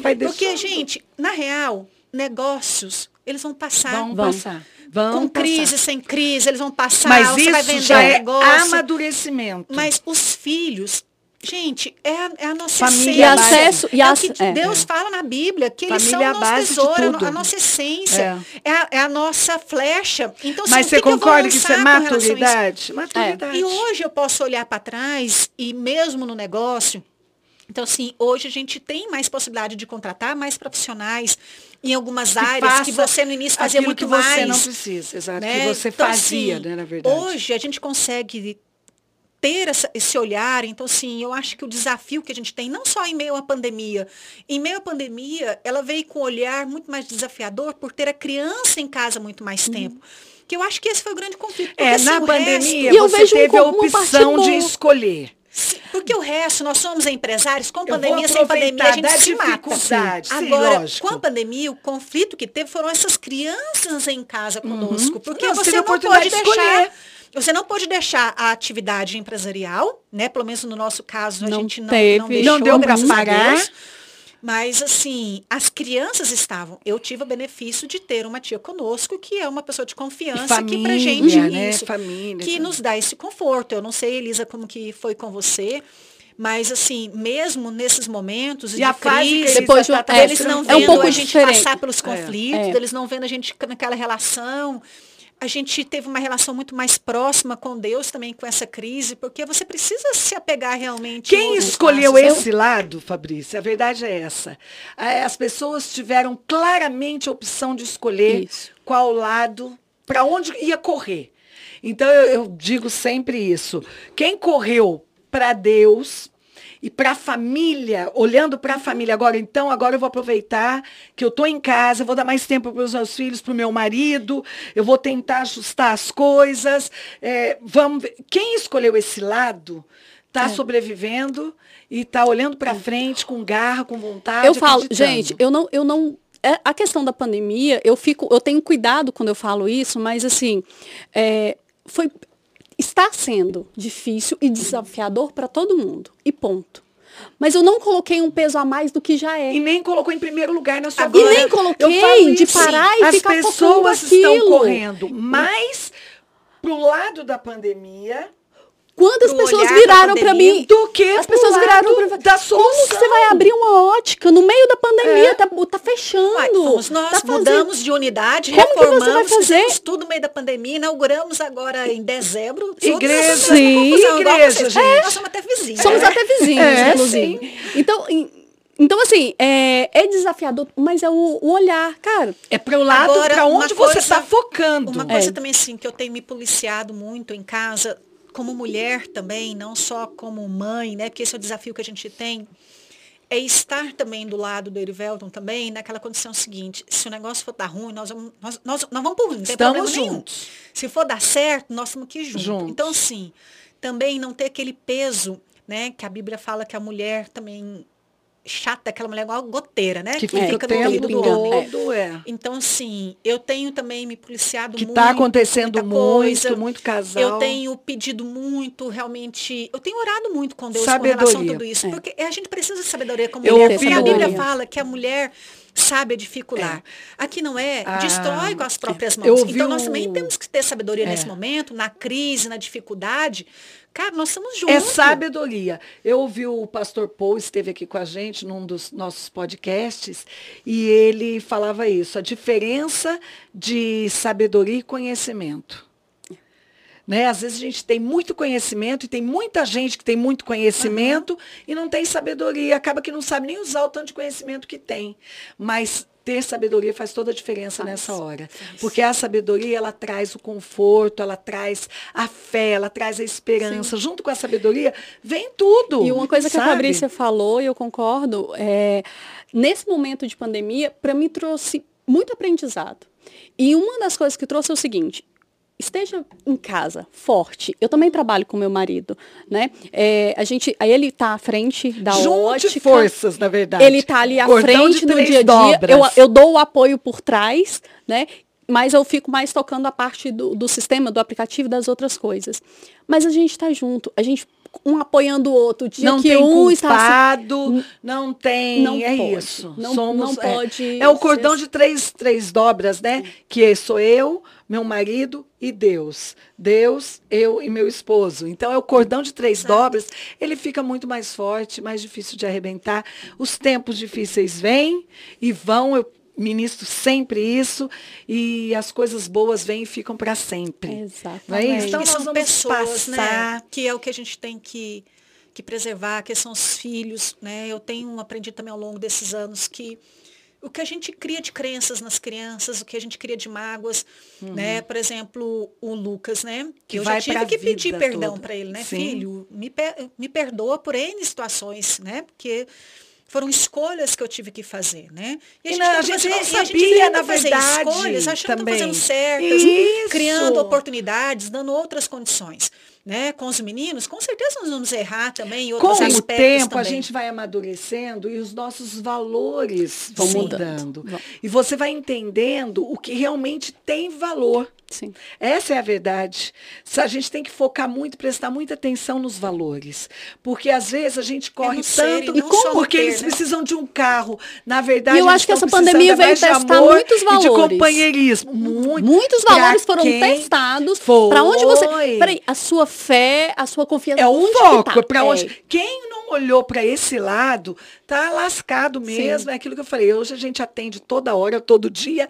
É gente em depressão, pânico. Eu acho que nunca se vendeu tanto é, Lexotan é, e, e remédio de, isso, de na sabe? Clínica, né? Nós fazemos atendimento com psiquiatria. Então você está percebendo isso. Muito toda hora. que nós temos com a médica de família, muitos pacientes estão sendo encaminhados para muito, muito, muito, porque não tem sido fácil. A pressão financeira, né, que as famílias têm vivido. E relacionamento, a gente tem visto Fabrícia. mulheres também que têm perdido empregos e diferente de outras crises, elas não têm outras oportunidades. Não, não se prepararam. Se, não, não só nem, que não, não, se prepararam, mas não, não é tem outras isso, oportunidades. É. Quem é que está só contratando? É. é, não, e não é só isso também, não. É, muitas mulheres é, que acomodaram durante o caminho da vida aí e, e tem medo de enfrentar, por o exemplo, novo. o novo. Sim. Então, por exemplo, é aquilo que você falou e foi o nosso, o tema do nosso podcast da semana passada foi esse: reinventar dá certo. Então, elas têm medo de reinventar alguma coisa, uhum. por quê? Eu vi muita gente vendendo bolo, perdeu o emprego e começou a vender bolo, de repente se reencontrou. Se viu uma empresária. Se abriu, virou empresário, está ganhando mais, está sustentando a casa. Quando as sabe? crises vêm. A água bate, Ninguém você aprende a nadar, se né? Houver, se não Tem houver pressão. Um, um ditado bem que assim, diz, né? É. Quando a água bate então, no esses são os traseiros que nós temos visto, por exemplo, na você área da saúde. Coisas positivas que com essa mudança, e eu acho que elas não vão voltar, né? Quando nós entramos nesse mercado de saúde, uma coisa que a gente viu que começou e foi freado rapidamente. De educação para a saúde, a, Foi a telemedicina, né? Mudança total, total, né? A gente não conhecia nada e entramos com um grande desafio. Total. E a telemedicina, por exemplo, né? Se existe um medo muito grande do próprio profissional de perder o mercado, Sim. essa forma de legalização. Hoje, você não tem opção. Não. Ou você opera pela telemedicina ou não opera. É porque então, o novo assim, assusta. Gente, Sim, então hoje é uma coisa que não tem volta. Ou você vai legalizar ou você vai legalizar. Então isso mudou. Por exemplo, a coisa de reinventar, hoje nós fazemos mais da metade dos nossos atendimentos por tele. Uhum. Né? Há seis anos atrás, na empresa que, que eu trabalhava na época, na área de tecnologia, eu defendi, fiz todo um estudo e trouxe home office. Quer reduzir custos? Vamos é, para o home office. Fiz tudo isso não, porque pandemia... não é legal, porque as pessoas vão ficar. Hoje a gente vê que o home office não funciona. Mais. Sim, claro que, que depende de uma, assim. de uma rotina da pessoa, né? A pessoa adaptação tem, tem que ter uma adaptação. Também. É o seguinte, eu acho que se a gente tivesse voltado também para o home office só para uma forma de economia, as pessoas não aceitariam. Hoje, ou ela topa não tem outra opção da forma que Produz, sim. então as pessoas também foram condicionadas. Hoje, por exemplo, quando você faz uma reunião é, online, com as ferramentas que nós temos, gente, você vê idoso, pessoas mais velhas entrando fazendo, dominando essas ferramentas Tranqui e a gente produzindo. Claro que eu ainda prefiro o olho no olho. Ah, né? sim, gente, é o brasileiro Mas, que gosta é, de estar tá junto. Mas a gente vê pessoas que nunca se imaginaram produzindo, produzindo, produzindo. muito bem. E que você nunca pensaria em colocar para elas essa condição de falar, vamos fazer. Uhum. Então, assim, a pressão veio para mostrar que muita coisa é possível. Essa tese e que, e que, que todo mundo é capaz de aprender. A, a, minha irmã, ela trabalha com a parte de agricultura familiar, então ela trabalha com pessoas que estão ali no interior, muitas vezes com internet precária, que tem um celular ah, assim. É complicado. E com mas... essa pandemia, eles tiveram que se reinventar. Eles, ah, você tem que mandar uma documentação assim, a reunião hoje vai ser e eles conseguem. Então, é um desafio para todo mundo, mas quem quis e correu atrás conseguiu chegar e conseguiu é, aprender novas tecnologias, conseguiu se adaptar. Está encontrando oportunidades nesse desafio. Né? Oportunidades né? também. Porque eu acho que quem está mais preparado financeiramente e também emocionalmente acha oportunidades. Agora, gente, falta de dinheiro é punk, né? É, é, pancadão. A gente, a gente sabe que tudo gira por mais que vocês vão falando das, de empresa mesmo, de trabalho, de, é, tudo gira em torno dessa, desse pedacinho de papel. Tudo. A gente sabe Sim. que é, é, e é difícil mesmo você lidar com a falta de dinheiro. A economia faz toda a diferença, não é fácil. Eu acredito que todo empresário é um vencedor nesse país. Eu acredito que o, o empresário ele já é diferenciado naturalmente. Ele já é o cara que, sabe, olha para frente, que vence obstáculos que... mais do que qualquer outra pessoa. Eu, eu falo isso, às vezes as pessoas falam, mas por quê? Eu falo, gente, porque vocês não têm noção o que, o, os desafios que o empresário Exatamente. vive. Pode ser o pequeno, médio, grande, altíssimo, é, porque o cara que investe na bolsa tem altos e baixos, o cara que tem um, uma Eu grande empresa. mais você cresce, é. mais é, é, coisa você tem que administrar. Mas né? esse pedacinho de papel tendo quase os mesmos tipos de problema quando a gente nasceu. Então, esse pedacinho de papel faz a diferença mesmo, a gente sabe, mas eu acredito que o empresário brasileiro, ele vence, ele vence. Tempos difíceis, ele vence, ele acredita, está no sangue. Eu está falo, no sangue. Ele inventa, assim, reinventa. Para as pessoas que são acontecer. empresários, se a gente tiver uma visão clara do que a gente quer. E onde vai o, chegar. O que, que a gente deseja, na verdade. Porque, assim, você ser empresário não pode ser só pela, pela adrenalina, né? Não, gente, e nem só até, porque vai quer ganhar é, dinheiro. Chega uma hora você já não quer mais. Não Nossa, é. chega, não aguento mais adrenalina. Até envelhecer, envelhece a adrenalina, né? É. Então, assim, quando você tem um objetivo claro do que você quer, e eu falo muito para os empresários o seguinte, o seu negócio, ele é a forma de você realizar aquilo como pessoa física você é. Sim. Porque se eu desejo, na verdade, fazer mais viagens, se eu desejo ter mais condições para os meus filhos, porque claro que eu tenho um objetivo como empresa. Né? Eu tenho lá meu objetivo para entregar, ser excelente na prestação de serviço, com um curso mais acessível tanto para o operador como para o uhum. próprio paciente. Isso é o objetivo como empresa.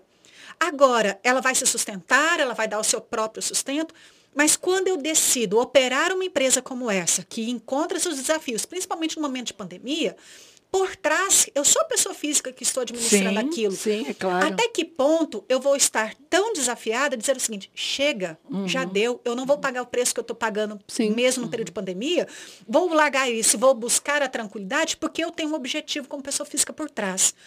E eu falo isso muito com os empresários. Decida o que, que você quer.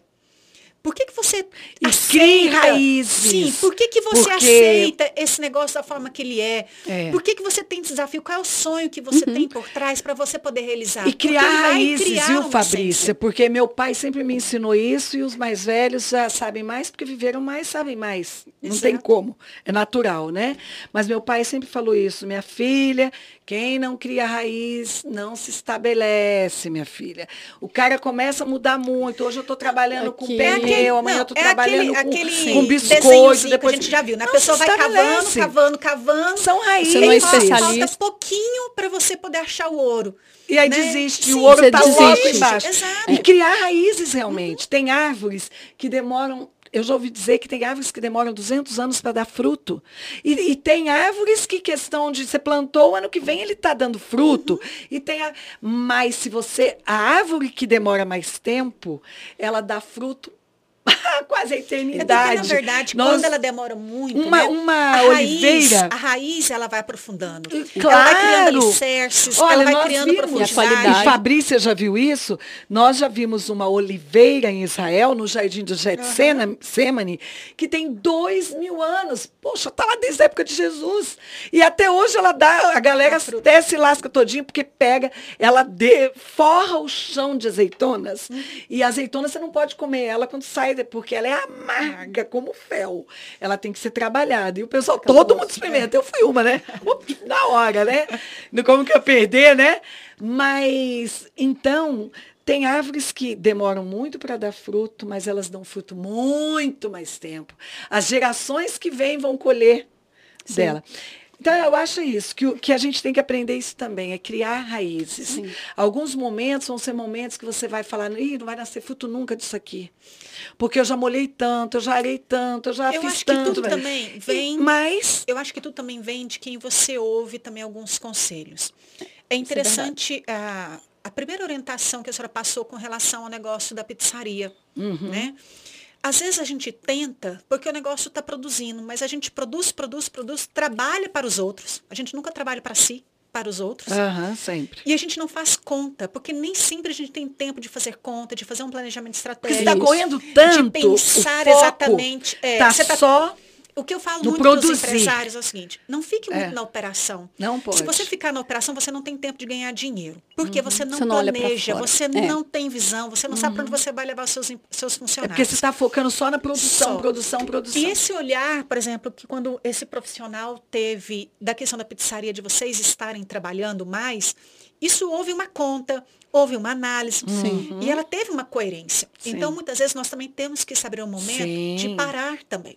Sim. Porque essa é uma pandemia que muitas pessoas vão sair endividadas, porque gastaram a sua economia, Exatamente. pegaram empréstimos. Até que ponto nós estamos foi o, Até foi onde vai conta. conseguir, né? Sim, são profissionais que nós também temos que recorrer. Agora, gente, pelo amor de Deus, nunca gerente de banco. Não. Né? Não. Nunca gerente de banco.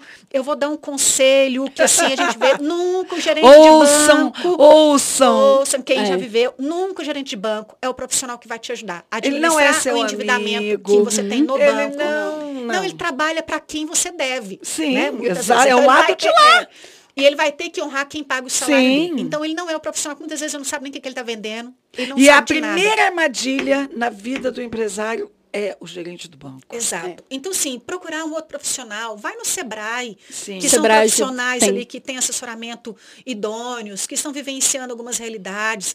Procura outras pessoas do seu ramo de negócio. Eu falo sim. muito com as pessoas o seguinte, se em Brasília né, você não consegue acesso, porque às vezes tem um olhar de competição também, né? uhum. né? Às vezes você que tem ali Olha do seu lado, ali são várias óticas, às vezes conversar com o cara que está do lado, você vai ver uma certa concorrência, Sim.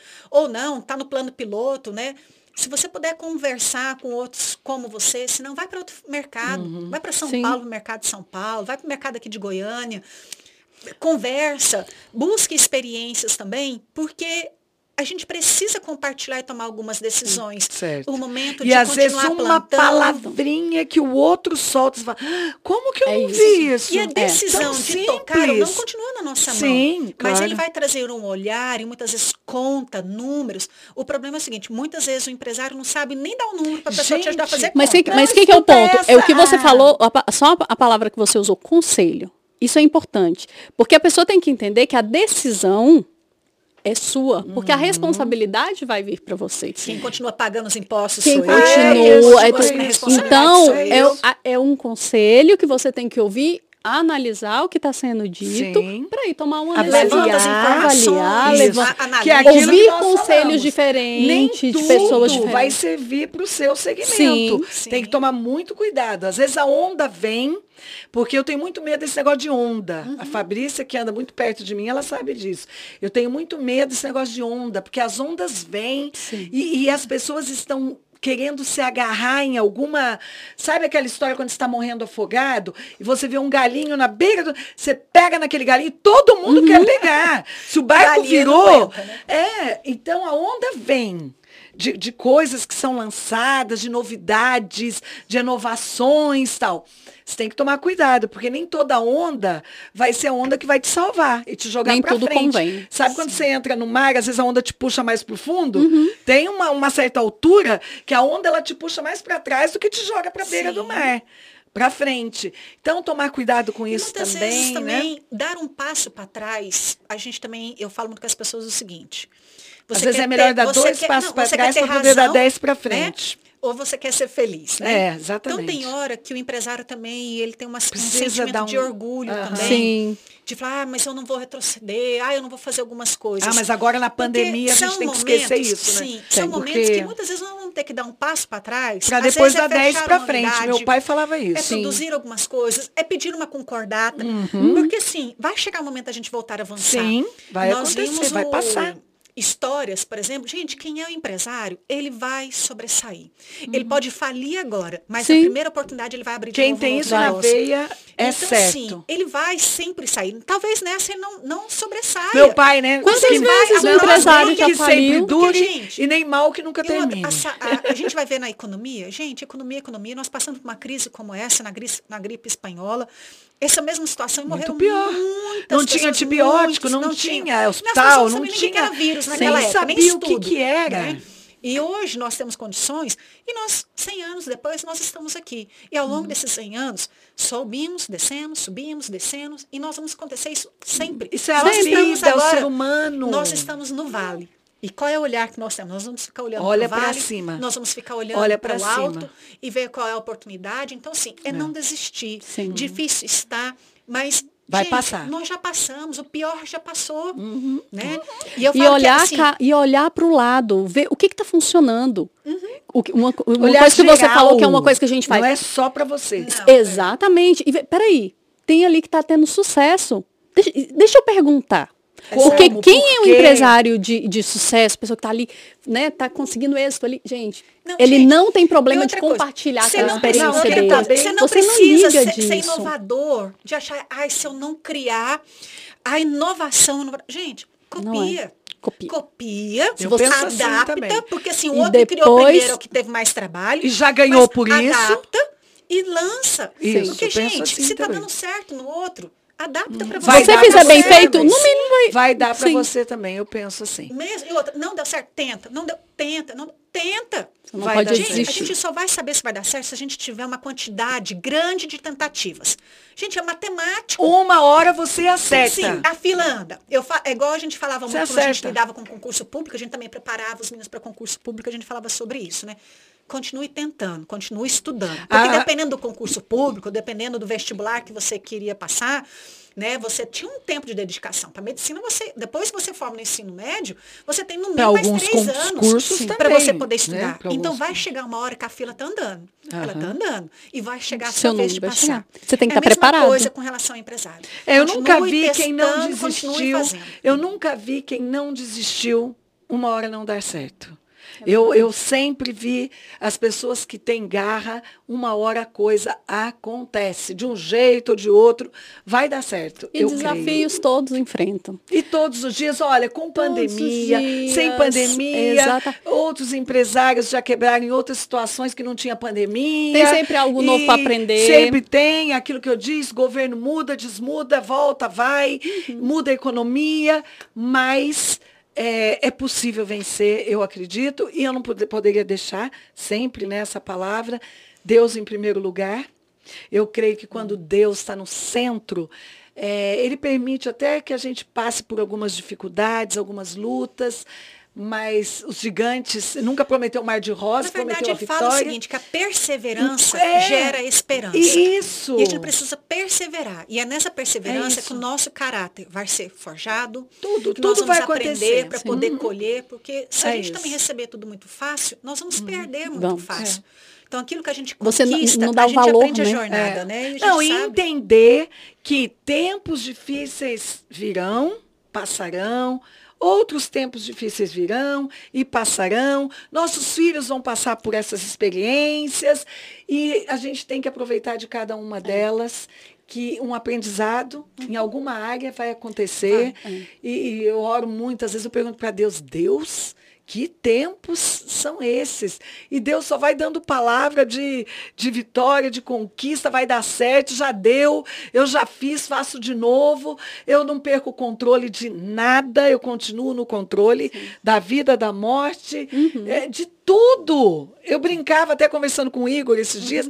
Eu falei isso para ele, eu falei, Igor, pensa que se Deus não tiver, se Deus não quiser o controle mais, essa bola que a gente vive nela, igual imã de geladeira, né, que eu brinco uhum. sempre, todo mundo grudadinho ali, se Deus falar soltar, se Deus soltar, o caos está estabelecido. A água vai misturar como é, como já aconteceu. Sim, sim. A água mistura com a terra, a atmosfera vai embora, a gente vai voar para o espaço, não sobra nada.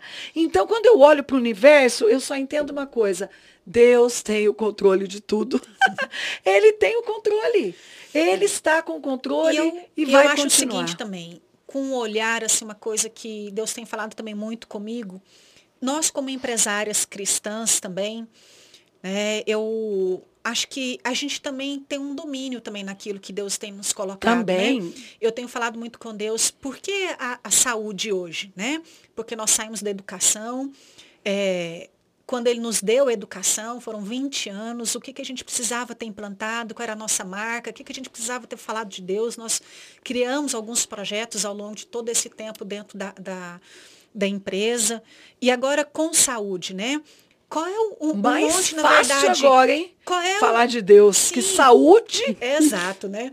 Então, assim, nesse monte que Deus me colocou com relação à saúde, o que, que eu preciso fazer uhum. para representar realmente Sim. a glória dele?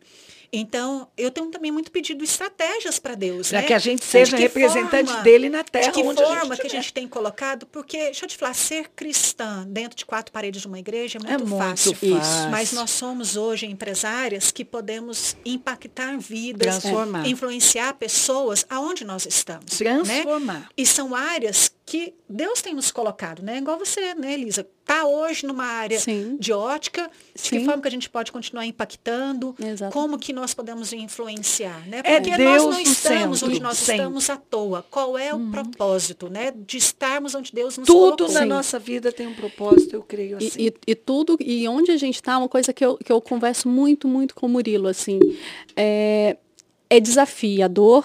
A gente está lidando com pessoas, muitas vezes, que não são cristãs, que não têm ali... Não é fácil. Não é fácil. É, o, o, que, o que ela acredita, o que ela faz é diferente da gente.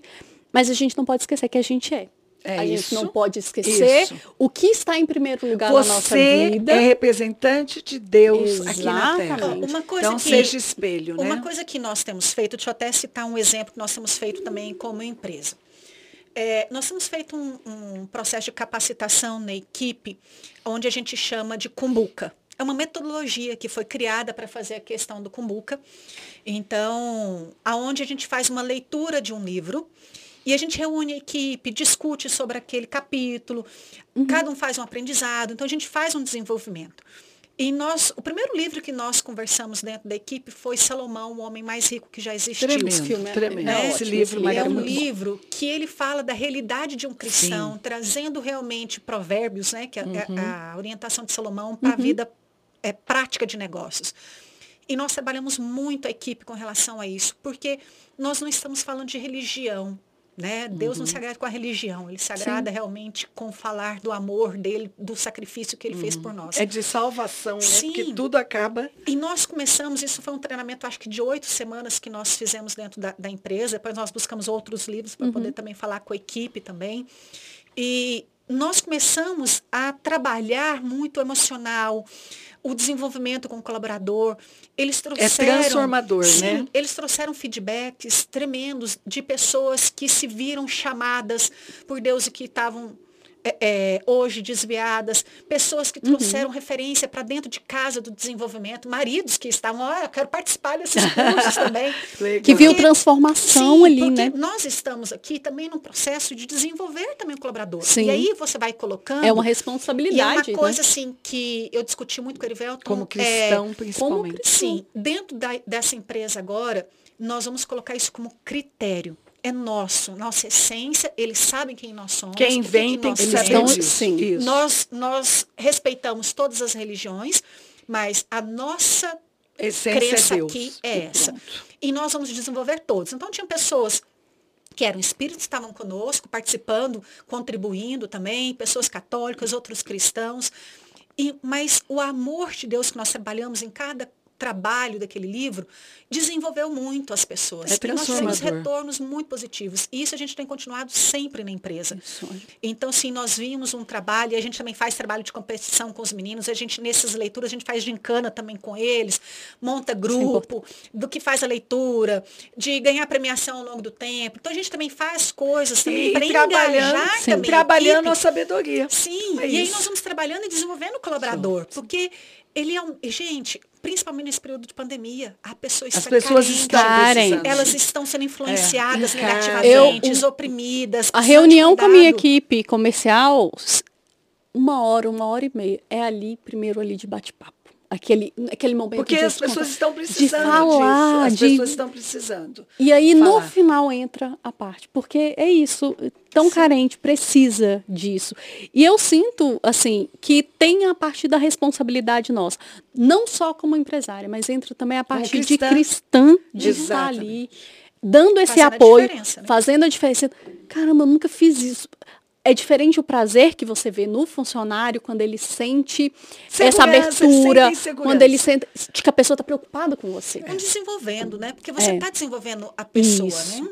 Bom, meninas, foi muito bom estar com vocês. Se deixar, a gente Aqui fica vai aqui, vocês viram? A gente vai, tem muita história, mas a gente pode marcar um outro programa, que eu acho que foi muito bom e eu acho que tem muita coisa para conversar, né? Foi muito bom estar com vocês. Elisa, fala da sua empresa, onde é, e pode dizer, dá o endereço. Ó, primeiro eu quero agradecer, foi um prazer, foi muito gostoso É uma estar aqui, foi ótimo mesmo. Obrigada, Fabrícia. Fabrícia, sempre que a gente escuta ela, assim, a gente para e fica assim, né? Aprendendo. Pastora maravilhosa.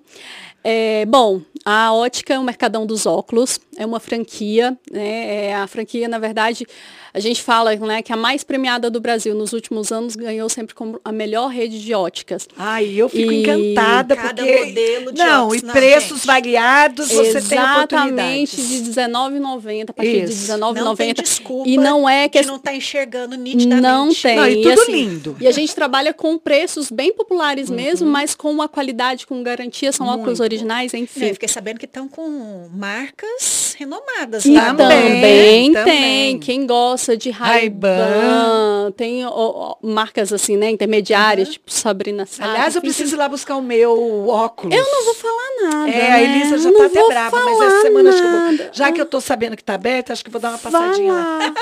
E a gente está fazendo o atendimento tanto presencial na Pois CNB1, é. logo ali no pertinho da Praça do Relógio, em Taguatinga Norte, Mercadão dos Óculos, a gente está lá. Rede social, arroba Mercadão dos Isso. Óculos Tagua Norte. É, e também para quem precisa nesse período de pandemia, porque a gente sabe que tem pessoas que têm que tomar um cuidado maior, que Sim. não pode sair, a gente está fazendo o atendimento em casa, Show. domicílio, enfim, que precisar, conte com a gente. O aplicativo que eu comentei com vocês, eu vou falar do Soneca Saúde, que é um aplicativo muito legal, que nesse momento tanta gente está cuidando de, da saúde, está tá tomando suplementos, de- Sim. enfim. O Soneca ele faz essa parte de monitoramento muito legal, tem parceria com farmácia, tem coisinhas bem Legal. bacanas. Soneca Saúde é no Instagram e para baixar também, tanto iOS como Android, Soneca Saúde. Show. Fabrícia, seu endereço, seu segmento. Bom, a mesma coisa, né, Elisa? Foi um aprendizado aqui, né? Foi muito gostoso estar nesse Muito. momento. Realmente passou rápido. Adorei. Ó, quase duas horas. Uma hora e cinquenta. Nossa, e a, e a conversa, né? Eu Né? falei, viu? Vocês Fala, acharam que ia ser faz. muito? Vai. Bom, nós temos a clínica, né? São duas unidades. Uma fica na Asa Sul, ali no Júlia Diné, na 709 barra 909. A outra unidade fica ali na QNA 1 em Taguatinga, bem na comercial ali, perto do Praça do Relógio também, né? A Elisa fica de frente pra frente, frente, o Mercadão dos tá? Óculos. E aí, tá com a possibilidade, a gente abriu um oftalmo lá, viu, Elisa? Tá? Aguardo. Nossa. Parceria Será Aí já vai sair dali direto para Elisa já, para pegar Show. o óculos, né? Vamos ver se dá certo. Nós atendemos diversas especialidades. É, trabalhamos com cuidado, atenção primária também, aquele cuidado com a médica de família, resgatando aquele médico que a gente tinha antigamente, né? Delícia. Que que cuida vai- de é. todo mundo, né? Que tem o olhar Que conhece, sistêmico né? para paciente, não é só aquele que olha só um órgão ou só o outro. Apesar que a gente também tem esse profissional lá também que olha por cada, Legal. cada órgão. E nós estamos com a- o telefone funcionando, estamos funcionando todos os dias. A nossa agenda está específica até para manter esse distanciamento. Então, nós temos especialidades, igual eu estava falando com a Elisa aqui, né?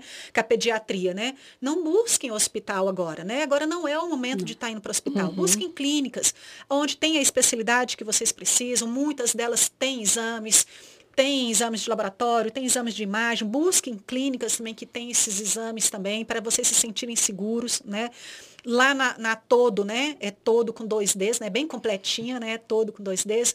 Nós fazemos infusão, então antibiótico, então se precisa fazer um cuidado, nós temos antibiótico, temos é, vitaminas, temos pequenos procedimentos, o filhão caiu lá na hora que estava brincando na fazenda, não, precisa levar no hospital, leva lá para a gente que a gente faz Show. a suturação. Então a gente tem também todo esse cuidado também desse primeiro socorro, né? Porque às vezes o primeiro olhar que você tem, vou para um hospital. Uhum. E ali é o lugar que você não deve ir agora, né? Então, nós e o telefone? Tem o telefone? Tenho, é 40 42 62 66 pode ligar que vocês vão fazer o agendamento. Bom é que o podcast fica, então. Gente, se passar, volta, que dá para ouvir direitinho, endereço, telefone e tudo mais. Eu amei estar com vocês, uma delícia. Essas são as mães, mulheres, é, esposas, empresárias. É, são as verdadeiras Evas, que precisaram se inventar, reinventar e fazer dar certo. Então, quero Amém. que vocês que estão nos ouvindo, que vai nos ouvir também, é, compartilhe o nosso programa, Podcast Mais Mulher, Empresárias em Tempo de Pandemia. E que Deus abençoe todas vocês. Acreditem no que essas mulheres falaram, sonhem, não desistem. No final vai dar tudo certo. Um beijo no coração. Tchau, meninas. Tchau, tchau. Tchau, tchau. tchau, tchau.